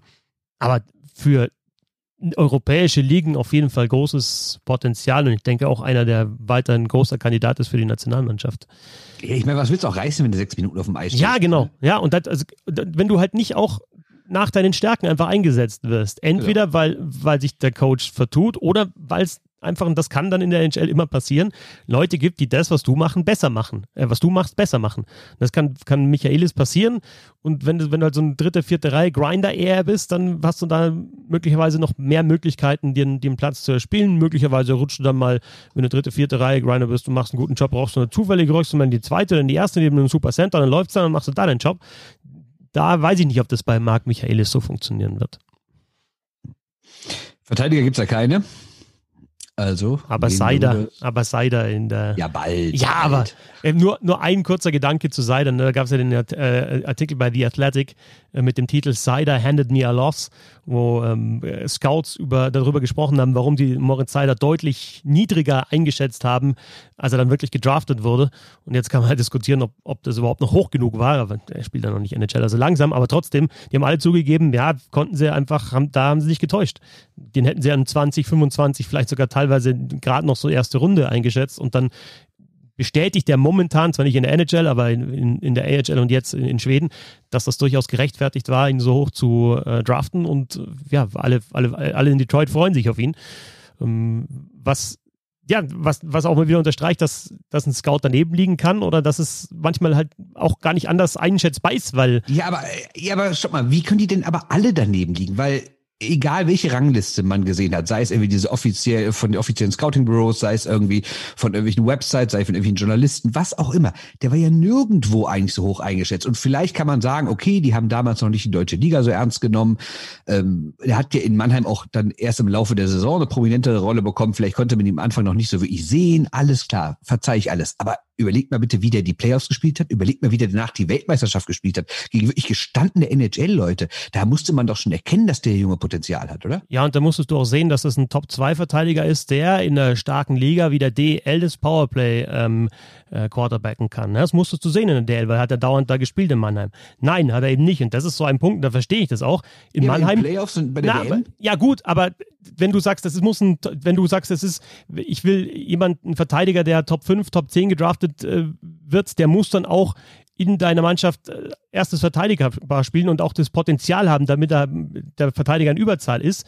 Wenn das so dein, dein, dein, dein, dein Ranking ist für Verteidiger, dann kannst du das halt in der Saison, in der Moritz Seider einfach wahrscheinlich der drittbeste Verteidiger ist hinter Kertic und Lechtivori auch noch am Schluss für diese, für diese Rolle, dann kannst du das einfach nicht erkennen, weil er es halt nicht gespielt hat. Wie sollst du es beurteilen, wenn er es nicht eine ganze Saison spielt? Du kannst es als Scout nicht beurteilen. Du kannst nicht sagen, kann der Powerplay spielen, weil du hast es mal kurz bei der Weltmeisterschaft gesehen und dann ist halt wieder, ja gut, Weltmeisterschaft, wie ist da, gegen welche Mannschaften ist es, ja, da hat er gute Mitspieler und weiß ich nicht. So könnte denke ich, ein Scout zu dieser, zu dieser Schlussfolgerung kommen, dass man Moritz Seider nicht das Potenzial hat, erstes Verteidigerpaar zu spielen, was er ja, wenn wir ihn jetzt anschauen, natürlich hat.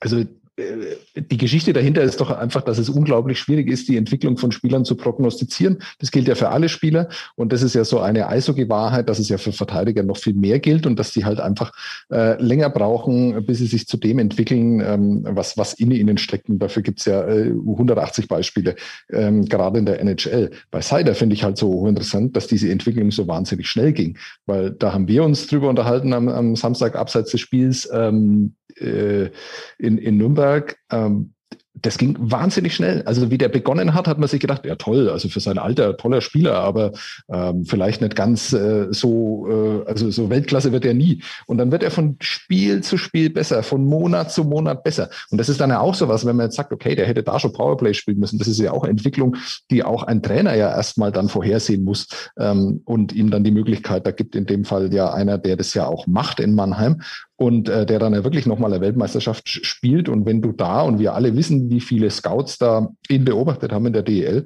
wenn du da irgendwie mal so einen Entwicklungs Ritt verpasst, dann schätzt du ihn dann halt vielleicht nicht unter den Top 10 ein und schätzt ihn dann vielleicht unter den Top 20 oder vielleicht ähm, auf, auf dem Sprung zur zweiten Runde dann schon ein und dann machst halt einfach einen Fehler. Also ich finde, es ist jetzt gar nicht so außergewöhnlich, was da passiert ist bei Moritz Heider und ähm, wir reden über einen Spieler, der in der schwedischen Liga dominant ist, aber der wird es in der NHL auch nochmal zeigen müssen. Also der ja. Hype ist mir dann da auch nochmal zu groß. Ne?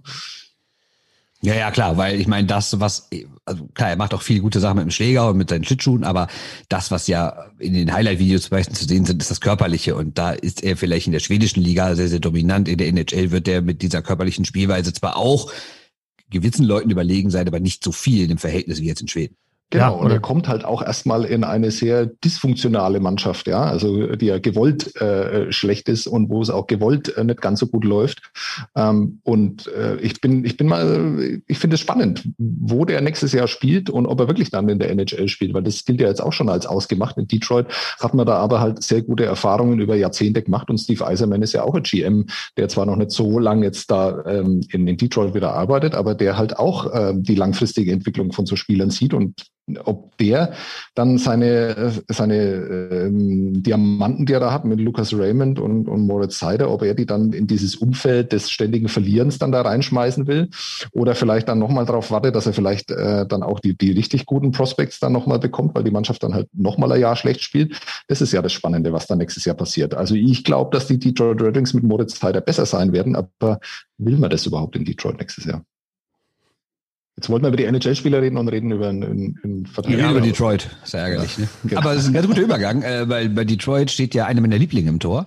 Thomas Greis, äh, der spielt auch eine bombastische Saison ähm, wie so ein dauerhaft verlorener Wahlkampf kommt mir das vor. Zwei Siege hat er bisher gemacht, hat 88 Prozent Fangquote, was ein besonderes Schmankerl ist, äh, ist bei äh, 3,4 Gegentoren. Und was ich besonders schön finde, ist, er ist 10 unter äh, Gold Saved Above Average und 20 unter Gold Saved Above Expected. Das gefällt mir außerordentlich gut. Sollen wir dazu noch irgendwas sagen? Ein, ein, ein Gedanke dazu, rein sportlich. Greis ist wahrscheinlich nicht so gut, wie er bei den Islanders ausgesehen hat, weil es halt ein defensiv sehr, sehr gutes Team ist. Und er ist wahrscheinlich nicht so schlecht, wie er bei den Detroit Red Wings aktuell aussieht, weil es einfach ein sehr, sehr schlechtes Team ist. Er ist möglicherweise irgendwo dazwischen oder ziemlich sicher irgendwo dazwischen, aber er ist bei weitem nicht so gut wie der beste deutsche Torwart in der NHL. Das stimmt. Das toller Übergang auch zu Herrn Grubauer. Äh, da könnt ihr erstmal anfangen, weil bevor ich wieder Zahlen runterbete und sage, wie toll er ist, könnt ihr erstmal sagen, wie toll er ist. Und vielleicht auch Zahlen runterbeten. Bei den Siegen 19 auf dem zweiten Platz, nur Wasilewski besser. Save Percentage 93% von Groovy. Auch äh, auf dem dritten Platz äh, Wasilewski und Flurry davor. Gegentorschnitt 1,71, bester in der kompletten NHL. Save Percentage above expected 19. Platz. Also das wird ihm so ein bisschen, glaube ich, den, den, den, die Möglichkeit auf die Wessener Trophy äh, kosten, dass er halt aber einfach auch sechs immerhin, ne? So ist nicht. Ja, dass er dass er, ähm, dass er halt im überragenden Team spielt und äh, Wasilewski auch in einem überragenden Team spielt, aber noch bessere Werte hat. Aber ja, Wasilewski, Flurry, Grubauer als Wessener Trophy Finalisten könnte ich mir aktuell echt ganz gut vorstellen.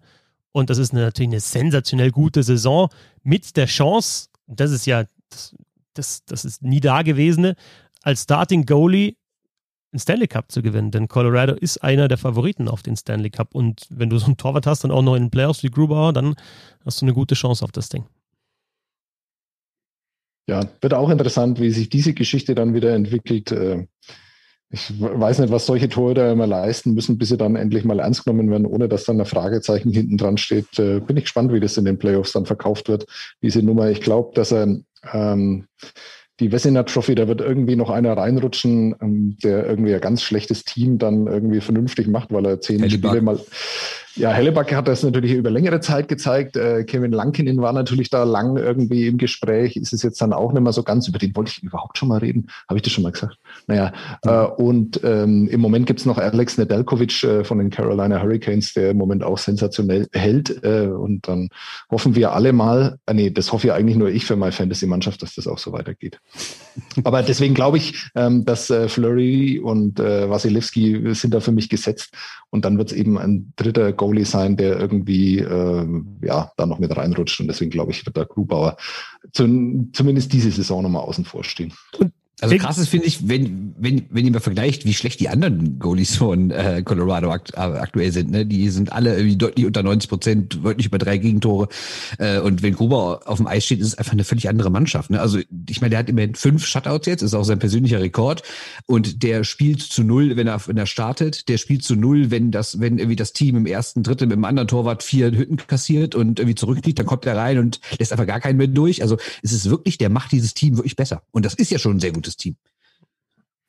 Und ich finde es fürs Hockeyherz, und ihr wisst, das ist mir sehr, sehr wichtig, auch irgendwie geil, weil Colorado Avalanche ist, denke ich, schon eine Mannschaft, die dieses Trikot sieht man sehr, sehr oft, wenn man, wenn man Eishockey-Trikots sieht, weil ich denke, ja, der Hintergrund wird wahrscheinlich sein, in den 90er Jahren hat man sich in Deutschland für die, für die NHL angefangen zu interessieren und da waren halt die, die, die Avalanche eines der besten Teams und dann sucht man sich normalerweise ein Team, was gut ist und Krupp hat da ja auch gespielt und jetzt spielt ein deutscher Torwart bei den Colorado Avalanche und irgendwie Avalanche, ja, so äh, Sakic, Forsberg, natürlich die Ray Borg-Geschichte, jetzt Darf ich einen Satz dazu sagen, geile warum Reverse, in Deutschland so viele Colorado-Fans gibt ja. oder weltweit? Ja. Weil die genau zu der Zeit gut war, als die Computerspiele rauskamen. Ja, genau. War ja in den 90ern, ja, genau. Ja, dann, äh, ja, ja. Oh Gott, ich bin schon so alt, dass, äh, dass ich mich für Computerspiele interessiert habe, wo die Big No Deeks noch mitgespielt haben. Naja. das ist bitter. Ja, die habe ich nie bei NHL gezockt. Die gab es dann nicht mehr. Die gab es dann nur noch, da gab es irgendwann dann mal den Nostalgie-Modus. Der hieß dann, glaube ich, auch Böhm-Modus, haben die den dann nicht so genannt. also, ja. Ja, Apropos, gehen wir noch schnell in die anderen Ligen. Machen wir noch schnell. Ja, na gut. Du hast es vorbereitet, also bitte. Was ist denn mit ihm los? Mann, Mann, Mann. Also AHL, äh, da gibt's aktuell vier Deutsche. Dominik Bock, äh, schwacher Start, zuletzt aber drei Spiele in Folge mit Tor, wobei ich jetzt irgendwie, wir hatten das ja letzte Woche schon vorbereitet und ich habe jetzt nochmal updaten wollen und Chicago hat seitdem gar nicht mehr gespielt. Also ehrlich gesagt habe ich auch gar nicht jetzt recherchiert, warum das so ist. Vielleicht gibt's da irgendwelche Ausfälle oder vielleicht haben die einfach keinen Bock mehr und denken sich, wir sind Erster, das reicht. Nee, aber Bock, wie gesagt, äh, echt ganz okay. Ähm, insgesamt wir haben keinen Bock mehr, wir sind Erster. Wir haben keinen Bock mehr, ja. Ja. ja. ja. Hm. So ist es. Stark, war. Mhm. Wollt, wollt ihr auch was sagen oder soll ich die schnell runterbeten, die äh, bitte, es, bitte ist runter, bitte. Okay, Leon Gawanke hat ganz okay Zahlen, hat aber jetzt auch zehn Tage nicht gespielt, hat nämlich einen üblen Check kassiert und steht auf der Gehirnerschütterungsliste. Äh, ja, das war zumindest der Stand gestern. Ich hoffe, das ist bald nicht mehr so. Äh, Leon Bergmann kommt irgendwie gar nicht in Tritt, spielt zwar regelmäßig, hat aber erst ein Punkt, noch kein einziges Tor nach 15 Spielen. Und Tom Kühnackel hat ja einen reinen AHL-Vertrag unterschrieben, was mich auch ein bisschen gewundert hat, ehrlich gesagt. Äh, letzte Woche hat er sein erstes Tor geschossen. Äh, würde mich allerdings wie bei Bergmann auch nicht großartig überraschen, wenn wir einen oder vielleicht beide nächstes Jahr in der DL sehen. Da denke ich mir dann, Gawanke haben wir ja schon gesehen, Bock äh, haben wir zumindest mal bei der U20-Weltmeisterschaft gesehen. Und auch bei, bei Bergmann und bei Kühnhackel fände ich auch mal interessant in der DEL und dann zu sehen, was die da für eine Reihe, was für eine Rolle spielen. Ob sie da auch in erster Linie halt Penny Killer, irgendwie, was ich, Checking Line oder ob die dann noch mehr zu den Scoren werden. Gut, bei Bergmann haben wir es natürlich auch schon gesehen, dass er da scoren kann. Aber das nochmal auf einem anderen Niveau dann mit äh, Scoring und dieser Physis, die er bringt.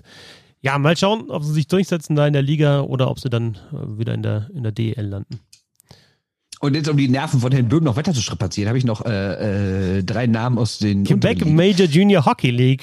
Genau, da gibt's nämlich äh, Samuel Dubé, der hat äh, immerhin einen Punkt in vier Spielen. Äh, mehr weiß ich ehrlich gesagt nicht zu dem. In der WHL spielt kein Deutscher, in die OHL hat man gar nicht angefangen.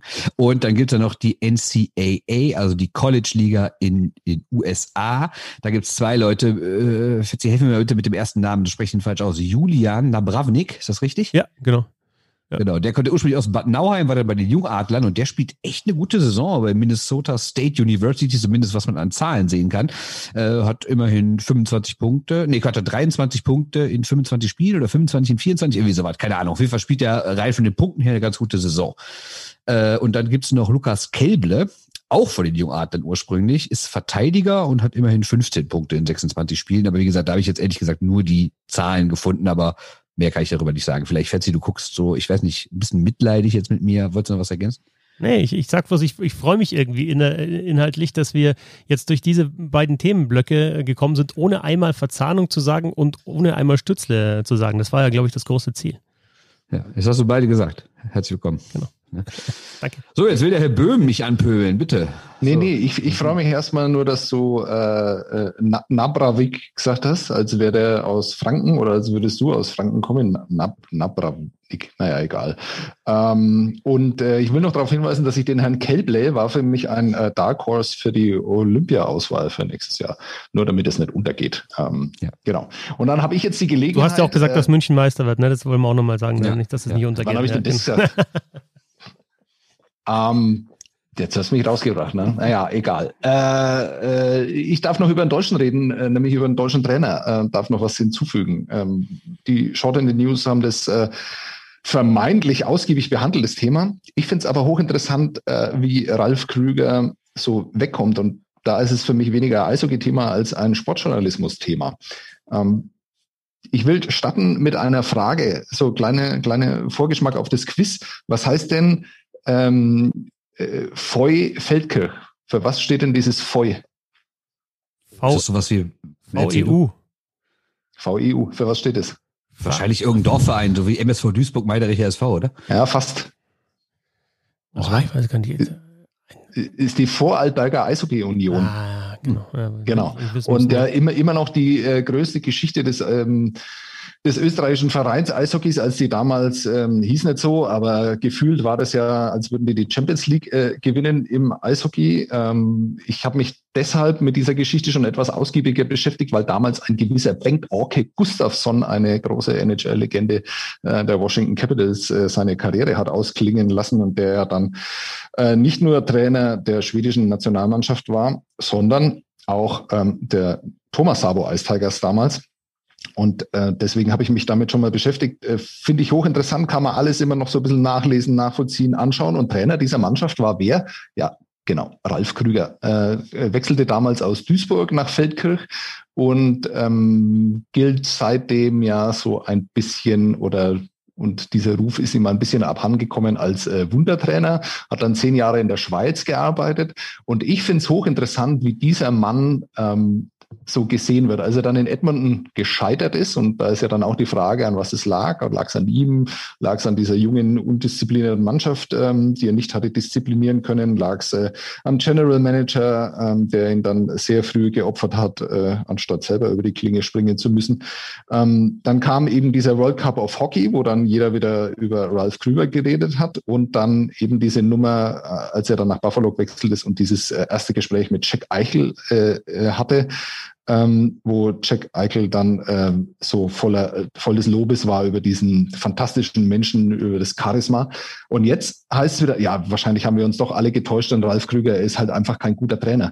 Wie dann einfach immer außer Acht gelassen wird, auch in dieser nordamerikanischen ähm, Arroganz, dass der Mann äh, zwei Jahrzehnte in Europa ein hervorragender Trainer war und dass niemand an seinen Fähigkeiten gezweifelt hat. Und wie schwierig für uns Sportjournalisten und ähm, das beruhigt mich dann auch, weil ich natürlich die Expertise von vielen nordamerikanischen Kollegen total schätze und generell auch bewundernd auf dieses ganze System schaue, aber wie indifferenziert, also wie wenig differenziert dann über so einen Fall berichtet wird und dann heißt es halt einfach, Ralf Krüger ist halt einfach ein schlechter Trainer.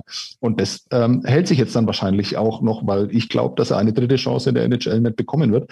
Und das finde ich ganz erstaunlich so in der in der Außenansicht, äh, wie sich das ändert. Also äh, alle paar Jahre kommt jemand auf die Idee, äh, Ralf Krüger dann die NHL zu holen, dann äh, gilt er als der absolute Wundermann und äh, äh, ein paar Niederlagen später in sehr, sehr ja, schlecht funktionierenden Clubs und Franchises ähm, äh, kann er dann wieder gar nichts und ist völlig überschätzt worden. Ähm, Wäre wirklich hochinteressant, sich damit mal mit ihm drüber zu unterhalten über dieses Thema. Ja. Könnten wir ja vielleicht mal in einem Podcast machen. Hast du, hat jemand die Nummer von Ralf Krüger? Nee, ich glaube nicht, aber vielleicht könnte man sie ja bekommen. Mal sehen. Also ich habe damals in seinem Büro angerufen, als ich mit ihm sprach. Ja, aber jetzt mal, äh, also es nee, ist ernsthaft. Wirklich, ja, es, ja, kann man ist wirklich hochinteressant, ja.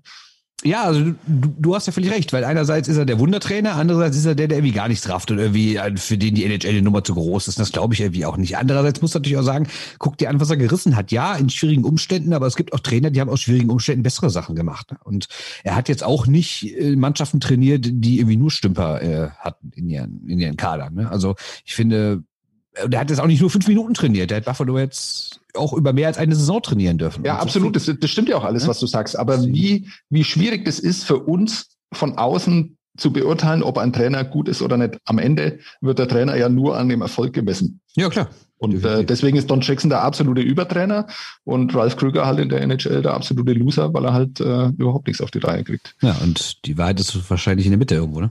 Genau. Ja. Dann das wollte ich noch beitragen. Die, äh, wochenlang habe ich mich jetzt auf genau diese zwei Minuten vorbereitet. Naja. Ja, doch schön. Aber, aber dann kommt er einfach auch noch dazu, dass es manchmal ja, Dinge gibt, die einfach rausgezogen werden und da werden irgendwie Mythen und Geschichten ges gestrickt. In Buffalo finde ich es jetzt sehr, sehr interessant, die, die, diese Jeff Skinner-Sache. Natürlich hat er einen viel zu teuren Vertrag unterschrieben. Er hat die eine Saison mit den 40 Toren gemacht und da hat er einfach die 40 Tore geschossen, aber sein, seine, seine Fähigkeiten sind falsch eingeschätzt worden. Also es ist nie einer, der einen Riesenvertrag kriegen muss über Jahre hinweg ja, und der im Endeffekt dich halt dann auch einschränkt, weil du keine Möglichkeit hast, diesen Vertrag wegzubekommen.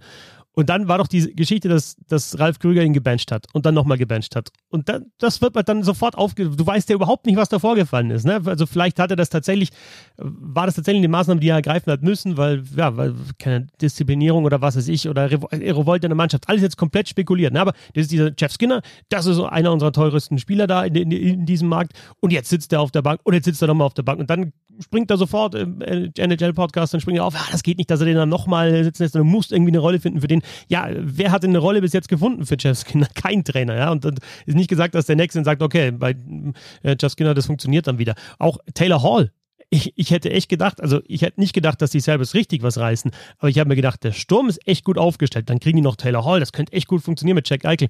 Ja, nichts funktioniert halt. Das liegt aber nicht unbedingt in, in, in erster Linie an, an, an, am Trainer, an Ralf Krüger, sondern ja, Taylor Hall, was war es kürzlich im The Athletic Podcast, so ein, einer der Spieler, der nach, nach der Hart Trophy am, am brutalsten abgestürzt ist, auch wieder. Joey Theodore kam da als Vergleich, als Torwart. Mhm. Und aber von den Feldspielern her, keiner, der, das ist jetzt immer noch ein guter NHL-Spieler gewesen, die letzten Jahre, diese Saison punktet überhaupt nicht. Aber wie der abgestürzt ist nach dieser Hart Trophy, ja, und, aber das ist halt dann möglicherweise auch nicht nur Sache des Trainers. Und insgesamt sind diese Sabres halt, diese, das Wort äh, Losing Culture ist kurz gefallen bei den, bei den Shorten News, Bernd. Ich finde, dieses Losing Culture ist schon wichtig. Wenn eine Mannschaft jahrelang verliert und da geht gar nichts vorwärts und du hast nie einen Erfolg, natürlich das setzt sich fest in diesem Team, in dem Namen, in dem Buffalo Sabres. Das ist eine Loser-Mannschaft. Ja, wenn du jetzt aktuell, wenn du drauf schaust, Sabres, Sen Senators, das sind jetzt einfach in den letzten Jahren, das sind Mannschaften, die haben nur draufgekriegt und das, die haben dieses Image und das musst du erstmal loswerden. Ryan O'Reilly hat gesagt, da hat er sogar offen angesprochen, nee, macht er nicht mehr, geht nicht mehr. Funktioniert super bei den St. Louis Blues. Aber für einen der dann, also für, für, für einen Spieler, der da rauskommt, kann die, der Tapetenwechsel funktionieren. Du kannst halt die Tapete bei den Buffalo Sabres nicht einfach so wechseln, weil die halt, da sind relativ viele Spieler und Trainer und GMs und eben dann noch Owner und sonst was beteiligt an dieser, äh, an dieser Tapete. Also es ist ja, schon, es ist hochkomplex auf jeden Fall. Ja, und irgendwie finde ich es ja auch komisch. Äh, na klar, kann man sagen, das liegt nicht immer am Trainer, aber wenn doch irgendwie alle durchhängen, weil ihr habt jetzt Hall angesprochen, Skinner, Star, Darlin. Ich meine, habt ihr mal, also habt, habt ihr diese Sommerspiele von Buffalo gesehen? Also der Darlin sieht 0,0 aus wie ein Nummer 1 Pick, von dem alle gesagt haben vor ein paar Jahren, der wird irgendwann einer der besten Verteidiger der Welt werden. 0,0. Also diese Mannschaft, die spielt ein Eishockey und auch vor allen Dingen, ich bin überhaupt kein Freund von dieser alten Phrase mit, ja, die kämpfen nicht und bla bla bla, es liegt am Willen, aber bei denen liegt's, kommt das alles noch oben drauf. Die spielen katastrophal und die wollen nicht. Also dieses Spiel habe ich ja schon am Montag gesagt, oder Sonntag, dieses Spiel gegen Washington, dieses 0 zu 6, ey, das war eine Offenbarung. Damit hätten die in der DL nicht gewonnen mit der Leistung. Das war wirklich unbeschreiblich. Und irgendwie frage ich mich auch, ja, wie viel davon ist der Trainer äh, verantwortlich, wie viel ist das Umfeld verantwortlich? Man darf auch nicht vergessen, Krüger hatte selber eine Corona-Infektion, war ein paar Wochen raus. Das hat ihm vielleicht auch nicht unbedingt gut getan. Dann kam die Sache mit Skinner, dann kam ja diese komische Nummer, wo er irgendwie öffentlich spekuliert, ob, äh, ob, ähm, ob Eichel verletzt ist oder nicht. Und Eichel widerspricht ihm dann. Das sind ja auch alles so komische Sachen. Also, und dann fällt Eichel noch selber verletzt aus. Also da läuft so, so viel schief. Und ich kann halt überhaupt nicht einschätzen, wie viel davon ist Krüger schuld und wie viel ähm, ist einfach Schicksal. Genau. das äh, wollte ich eigentlich nur damit sagen, dass wir das halt einfach wahnsinnig schwer einschätzen können, weil ähm, was du noch vergessen hast in deiner Aufzählung ist ja, dass die selber auch schwere Covid-Fälle in der Mannschaft dann noch ja. hatten. Ne? Also ja. Rasmus Ristolainen soll es ja da schwer erwischt haben und äh, das hat ja dieser Mannschaft auch nicht gut getan dann. Naja. Stimmt. Seid ihr bereit fürs Quiz? Wir sind dermaßen bereit. Master. Ja, Mann! Go! Ha? Ich muss kurz, kurz äh, schauen, wie ich den Sebastian. Ist ein Quiz, wo wir uns übel blamieren können. Nein, pass auf, ich habe hier, ich bin ja hier der Meister. Äh, stumm schalten gehe ich bei, bei Sebastian.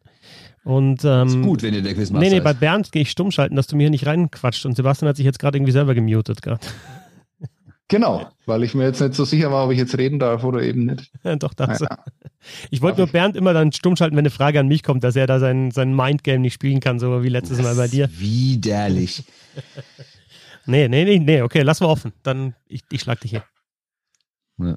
Ja, ich weiß nicht, ob ihr euch da blamieren könnt. Ähm, es, es, liegt auch an euch. Also, ich meine, du hast es ja letzte Woche sensationell gut gemacht. Äh, äh, hast so oft erwähnt, dass es das beste Quiz aller Zeiten ist, dass wir es dann alle selber geglaubt haben irgendwann.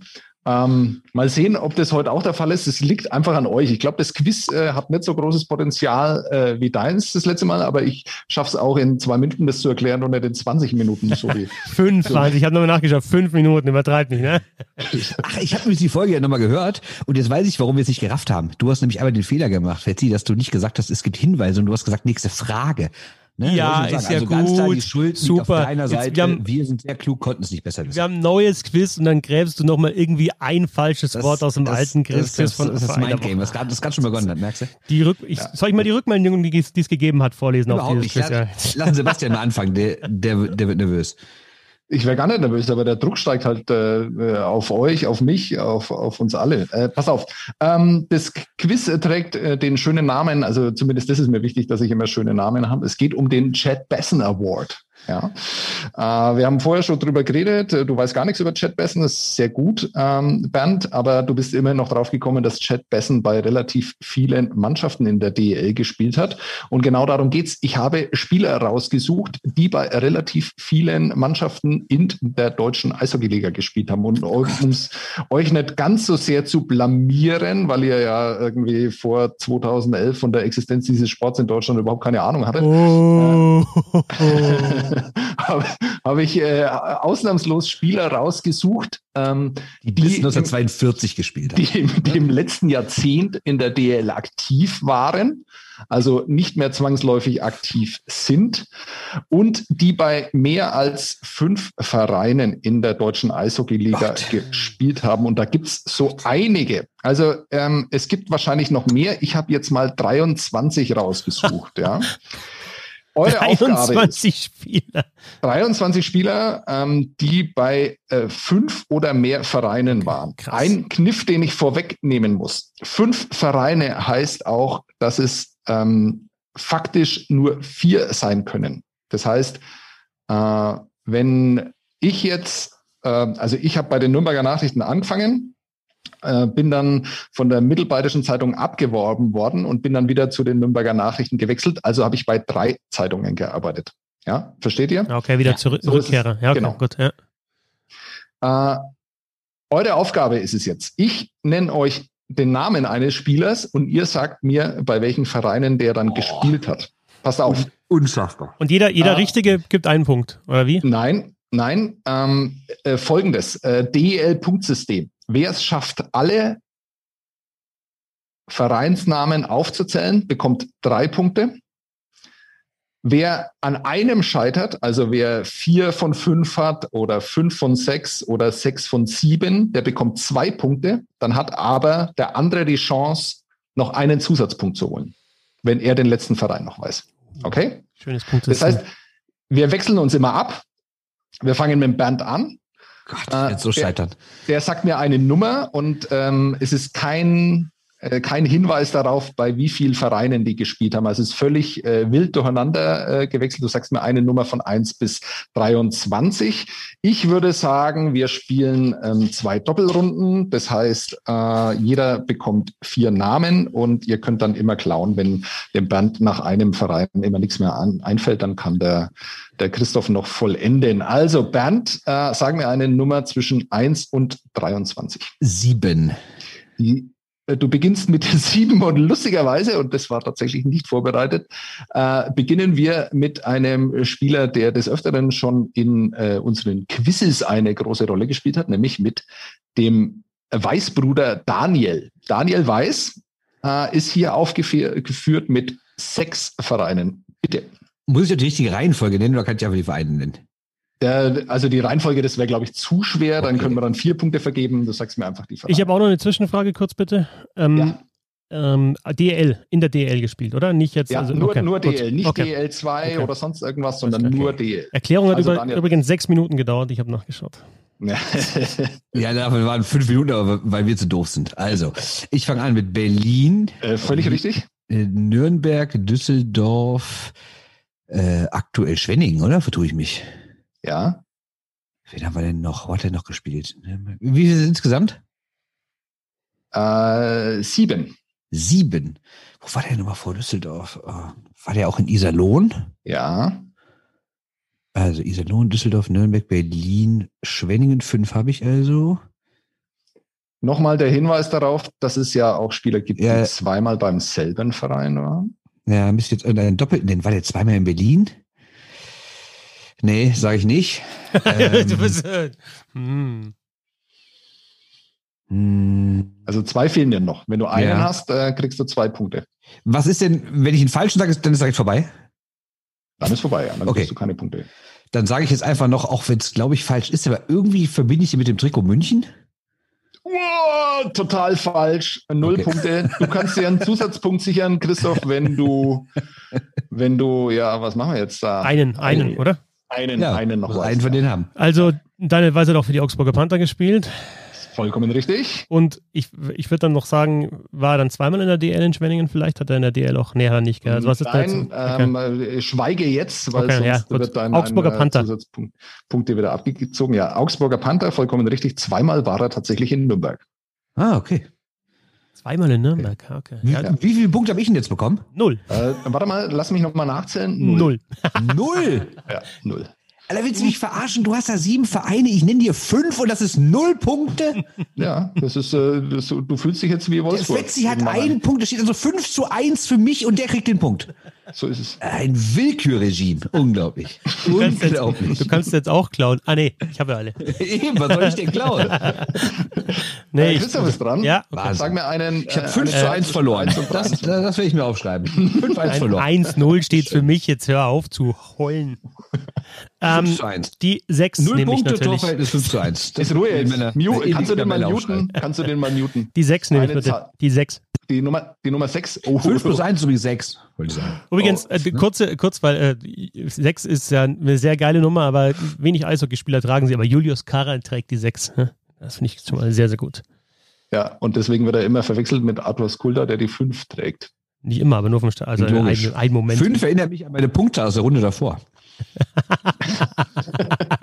also, ähm, das ist ein Spieler, der tatsächlich noch in diesem Jahrzehnt gespielt hat, aber auch eben schon davor. Und dann wird es schon spannend. Wir reden von Michel Perriat und ich will fünf Vereinsnamen von dir Hör haben. mir auf, bitte was?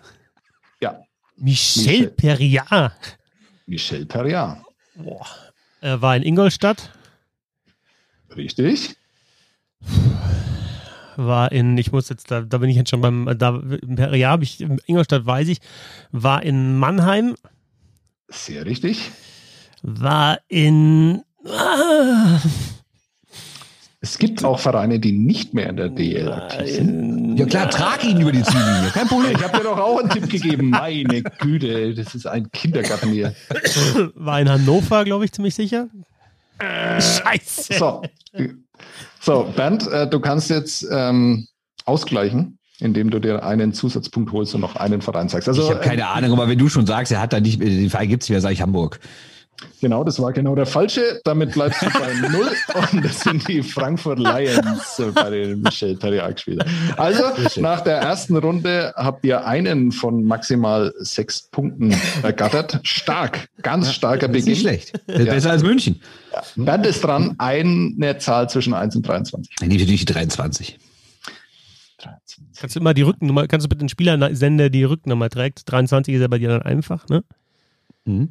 Äh, der Spieler trägt die Rückennummer 31 übrigens und äh, es handelt sich um den Nürnberger Torwart Niklas Treutle. Fünf Vereine. Arizona. Mhm. Fünf Vereine hat er hinter sich. Ich komme Ja. nicht klar. Ja.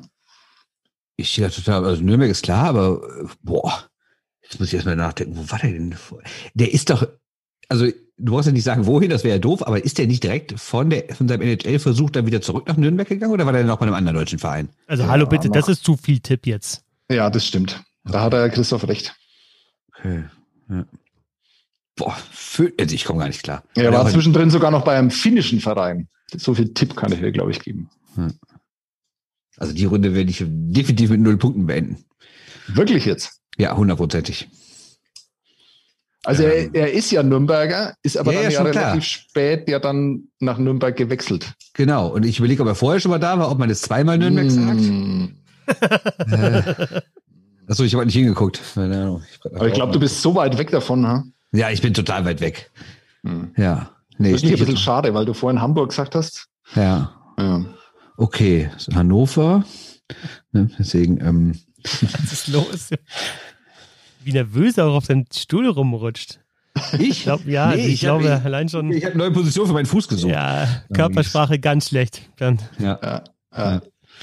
Ich sehe das gar nicht, weil ich ja äh, noch in meiner Excel-Tabelle äh, bin. Ähm, so. Also äh, das wird wahrscheinlich nichts mehr, ne? Nee, das wird nichts mehr. Nee. Okay, dann äh, kann sich der Christoph den zweiten Punkt in diesem Spiel holen. Also Hamburg hast du ja einen super Hinweis eigentlich gegeben. Bernd hat ihn, Ja, glaube ich, nicht das gehört, aber das ist. Ja, genau. deswegen Also, habe ich nicht gesagt. genau. ne? Also das wär- äh, Niklas Treutle hat gespielt in der DL für Nürnberg, für Hamburg, für München, für Krefeld und den fünften weiß ich nicht. Krefeld. Er ist nach Krefeld zurück und dann noch Nürnberg. Der war in München, bevor er in die NHL ist und dann müsste er vielleicht vorher schon mal in Hamburg gewesen sein. Zweimal in Hamburg oder zweimal in Nürnberg. Auf jeden Fall, aber ich habe ja eh schon meinen Punkt, habe ich ja. Ein wohlverdienter Punkt für dich, Christoph. Mhm. Und äh, Nürnberg ist natürlich vergessen. zweimal, auch wenn äh, der Anfang in, bei den Ice Tigers ein sehr kurzer war. Ich glaube, da handelt es sich um ein Spiel. Aber er ist ja dann nach Hamburg Ja, genau. gegangen. Der ist doch von der NHL nach Krefeld gegangen, ne? Und das war doch dann die Geschichte. Ja, ja, äh, so einen ist, Mann äh, holen. Nein, erst, Genau. erst Finnland. Erst Finnland. Er ist dann, Finnland zu diesem komischen Verein, der irgendwie, wie heißt der, Kuku oder sowas. Ähm, und dann nach Krefeld. Ja. Ich Genau. Okay, äh, Christoph ist dran, wenn ich mich. kurz mal den Zwischenstand. Äh, Zwischenstand 2 zu 0. Es ist immer noch alles möglich. Wir gehen in Spiel 4 von 8. Eine Zahl zwischen 1 und 23. Bitte. Mm, weiter geht's bei mir mit der 15, bitte. Die 15, sehr interessant. äh, wir reden über einen Spieler, der bei sechs DEL-Vereinen so im letzten. Jahrzehnt war. Und äh, es handelt sich um Travis Turnbull. Okay. Travis Turnbull war in Düsseldorf. Travis. Turnbull ist aktuell in Schwenningen. Jawohl. Travis Turnbull hat in der vergangenen Saison für die Straubing Tigers gespielt. Mhm. Travis Turnbull ist deutscher Meister geworden mit dem ERC Ingolstadt. Wow. Und Travis Turnbull war inzwischen Komm, gib mir noch einen. Gib mir noch einen. auch in. Ah, ich brauche noch einen, oder? Habe ich noch gar Du nichts jetzt. noch einen, dann hast du zwei Punkte. Und, und, und wenn ich jetzt kein, keinen mehr habe, dann habe ich gar keinen Punkt. Ja. Boah, wo war der noch? Travis Turnbull. Schwenningen, Straubing, Ingolstadt, Düsseldorf. Ah, ich- Komm, sag's, weil der Bernd freut sich schon, weil das weiß er wahrscheinlich sogar. Also dann war der auch noch mal Schlenker über Köln. Ja! Zwei Punkte. Aber einer fehlt noch, oder nicht? Einer fehlt noch und den kannst du dann sagen, wenn der Christoph jetzt äh, aufgibt. Ja, ich, ich lasse ich, den fünf, also das wäre jetzt geraten, das wäre Quatsch. Okay, also dann hast du die Möglichkeit, deinen ersten Punkt überhaupt mal zu holen, Bernd. War der dieser Lohn? Jawohl! Oh, Und war der nicht sogar zweimal in Düsseldorf oder vertue, sollte der ein zweites Mal kommen? Vertue ich mich jetzt. Aber ähm, Iserlohn sage ich auf jeden Fall. Genau. Seid doch einfach mal zufrieden jetzt mit den Ja. Punkten, die ihr habt. Nimm doch mal was an. Ja. Kurzer, kurzer Zwischenstand mal, irgendwie so 4-1, kann es sein? 4-1 äh, für Christoph Fetzer, aber ihr wisst, wie schnell das in diesem Spiel gehen Ja, das kann. ist schön. Das ist, glaube ich, 24 zu 3 für mich. Noch lange nichts entschieden. Aber Noch lange nichts entschieden. Äh, es geht in Runde 5 äh, und äh, Bernd Schwickerath äh, sagt mir eine Nummer zwischen 1 und 23, die dann nehme ich die 1, weil ihr beide meine Nummer 1 seid. Uh, es landet sich Auch, ein. auch sehr schön. Ich finde, das sind ja nur tolle Namen. Äh, auch äh, dieser Name ist heute bereits gefallen. Er hat bei sechs DEL-Vereinen gespielt, nämlich Martin Schimanski. Okay, da weiß ich natürlich Krefeld, da weiß ich München, da weiß ich, hat er nicht auch in Duisburg gespielt, wo er herkommt? Wow, fantastisch, sehr gut. Wäre schade, wenn du jetzt da keine Punkte holen würdest. Drei fehlen noch. Drei fehlen noch, ja. Also Duisburg, Krefeld, München. Ich sagte sogar zweimal Krefeld. Jawohl. Also fehlen noch zwei, ne? Genau. Mit einem holst du das erste Mal zwei Punkte, mit zwei holst du drei Punkte. Ah, hat er noch gespielt. Ich habe leider nichts vor Augen im Trikot. Das ist ärgerlich. Da muss ich raten. Also wenn, wenn, wenn, wenn, wenn ich jetzt gar nichts sage, dann ist eh weg. Also ich kann auch raten, ne? Ja, genau. Ja. Hat er noch gespielt? Ich sage einfach mal ins Blaue gesagt, der hat auch gespielt in Ingolstadt. Nein, Schade. das ist wirklich schade, weil also Duisburg zu wissen, zweimal Krefeld, beeindruckend, aber es äh, läuft einfach nicht für dich in dem Spiel. Es tut mir wirklich Läuft leid. nicht. Läuft Christoph, äh, hast du noch einen? Äh, einen habe ich noch. Nee, also das wäre dann auch wieder geraten, aber ich sag immer so, weil, weil da viele waren und man denkt überhaupt gar nicht mehr dran, sage ich noch Hannover. Nein, Okay. er hätte äh, gespielt oder hat gespielt noch in Iserlohn und in Augsburg. Augsburg. Ich habe überlegt, ob ich Augsburg Ingolstadt Augsburg sage, aber es wäre auch eh geraten gewesen. Deswegen egal. Ich habe es mir, ich hab's mir auch überlegt, aber ich habe es dann nicht gesagt, weil ich ja der Quizmaster bin. Ja, ja, das finde ich gut. Äh, ist fair. Spiel, Spiel Nummer 6, Christoph Fetzer, eine Zahl zwischen 1 und 23. Ich nehme jetzt ähm, die 19. Die Nummer 19, Steve Eiserman Thornton. oder wie wir sagen, Markus Sturm. Niklas Patrick Beckström. Köppchen. Marco Sturm. Oh, Patrick Er hat Köpchen, in sehr zwölf schön. Vereinen gespielt, glaube ich. Genau, und da wisst ihr, da sind es ein paar mehr, nämlich derer sieben. Oh. Mhm. Komm, Fetzer, hau rein. Also zuletzt, also er hat äh, ja in Düssel Dü- Penner. Also Köpchen hat gespielt in Düsseldorf, Yes, Köpchen hat gespielt in Nürnberg, yes. Köpchen hat gespielt in Ingolstadt, Ja, dann machst du das schön von Meister. hinten. Mhm. Köpchen hat gespielt in äh, Patrick Köpchen hat gespielt in Oh, ich habe jetzt gerade noch eins äh, Nöte, äh, hat, äh, hat gespielt in Bitte Vornamen Zeit schinden. Ja. Klappt. ähm, hat auch war damals glaube ich auch in Hannover. Jawohl. Köpchen hat gespielt in jetzt pass auf, äh, habe ich Hamburg schon gesagt? Nein. Er hat gespielt in Hamburg. Mhm. Wie viel Jetzt sind wir fehlen noch jetzt? zwei. Was bei fünf bin ich jetzt erst. Du bist erst bei Okay. fünf, zwei fehlen noch. Und Köpchen hat dann, weil er ja ein Berliner ist, auch mal ganz kurz für die Eisbären Berlin gespielt. Na, Genau, für die hat er nämlich nie gespielt. ist das bitter. Das ist äh, natürlich. Lustigerweise hatte ich die fünf, die du gesagt hast, im Kopf und mein sechster Tipp wäre auch Berlin gewesen. Deswegen sage ich jetzt einfach mal München. Ja, äh, wenn ich jetzt ganz ja, genau es ist nicht müsste- Red Bull München, sondern Jawohl. es, es, es, es ist die Barons. Jawohl. Sehr gut. Oh, aber das ist noch spannend. Das Fantastisch. 4 zu 2 jetzt. Na, Moment. Ich hatte nämlich irgendwie im Kopf, dass er doch ähm, in einem Interview, wo er dann gesagt hat, dass er diesen Hutladen in München macht, dass er ja auch in München mal gespielt hatte. Deswegen kam ich drauf. Ja, das, äh, weißt du, der, der Gossip hatte ich wieder zu diesem Punkt gebracht. Aber- die Lifestyle-Themen, die bringen mich immer nach vorne. Waren es nicht Ja. sieben? Waren, haben wir jetzt sieben aufgezählt? ja, ja, aber er muss ja nur noch einen sagen. Achso, er hat geklaut. Stimmt, genau, was okay. du vorhin auch gemacht Na, was was wäre noch? noch? Was hat gefehlt noch? Äh, Hamburg, nochmal. Ah, zweimal haben wir. zweimal, ja, ja, okay. Ja, okay. München Barons, Hamburg, Hannover, Hamburg, Ingolstadt, Nürnberg, Düsseldorf. Ja, ja, ja, ja. Okay. Geiles Quiz möchte ich zwischendrin mal sagen. Aber es war alles so ein Ich bisschen. finde scheiße. Nein. Aber nur wegen euch. Nur wegen euch. Ja. Wir haben noch, Moment, ähm, Runde 7, richtig, ne? Drei. Ja, ja, ja, ja. Ja, okay. Ähm, Bernd, Dann Eine- nehme ich die Nummer 10. Nummer 10, ist ein Spieler, der nicht mehr in der DL spielt und der auch meines Wissens überhaupt nicht mehr professionell Eishockey spielt, der bei sechs DL-Clubs angeheuert hat. Und eine schöne Kuriosität gibt es da auch noch, aber dann später dazu, nämlich zu Jason Jaspers. Ach du Scheiße. Boah. Iserlohn. Ja, da, da, also da bringen wir ihn ja wirklich als allererstes mit, in Verbindung mit Iserlohn Iserlohn. Genau. spielt immer, stimmt, immer.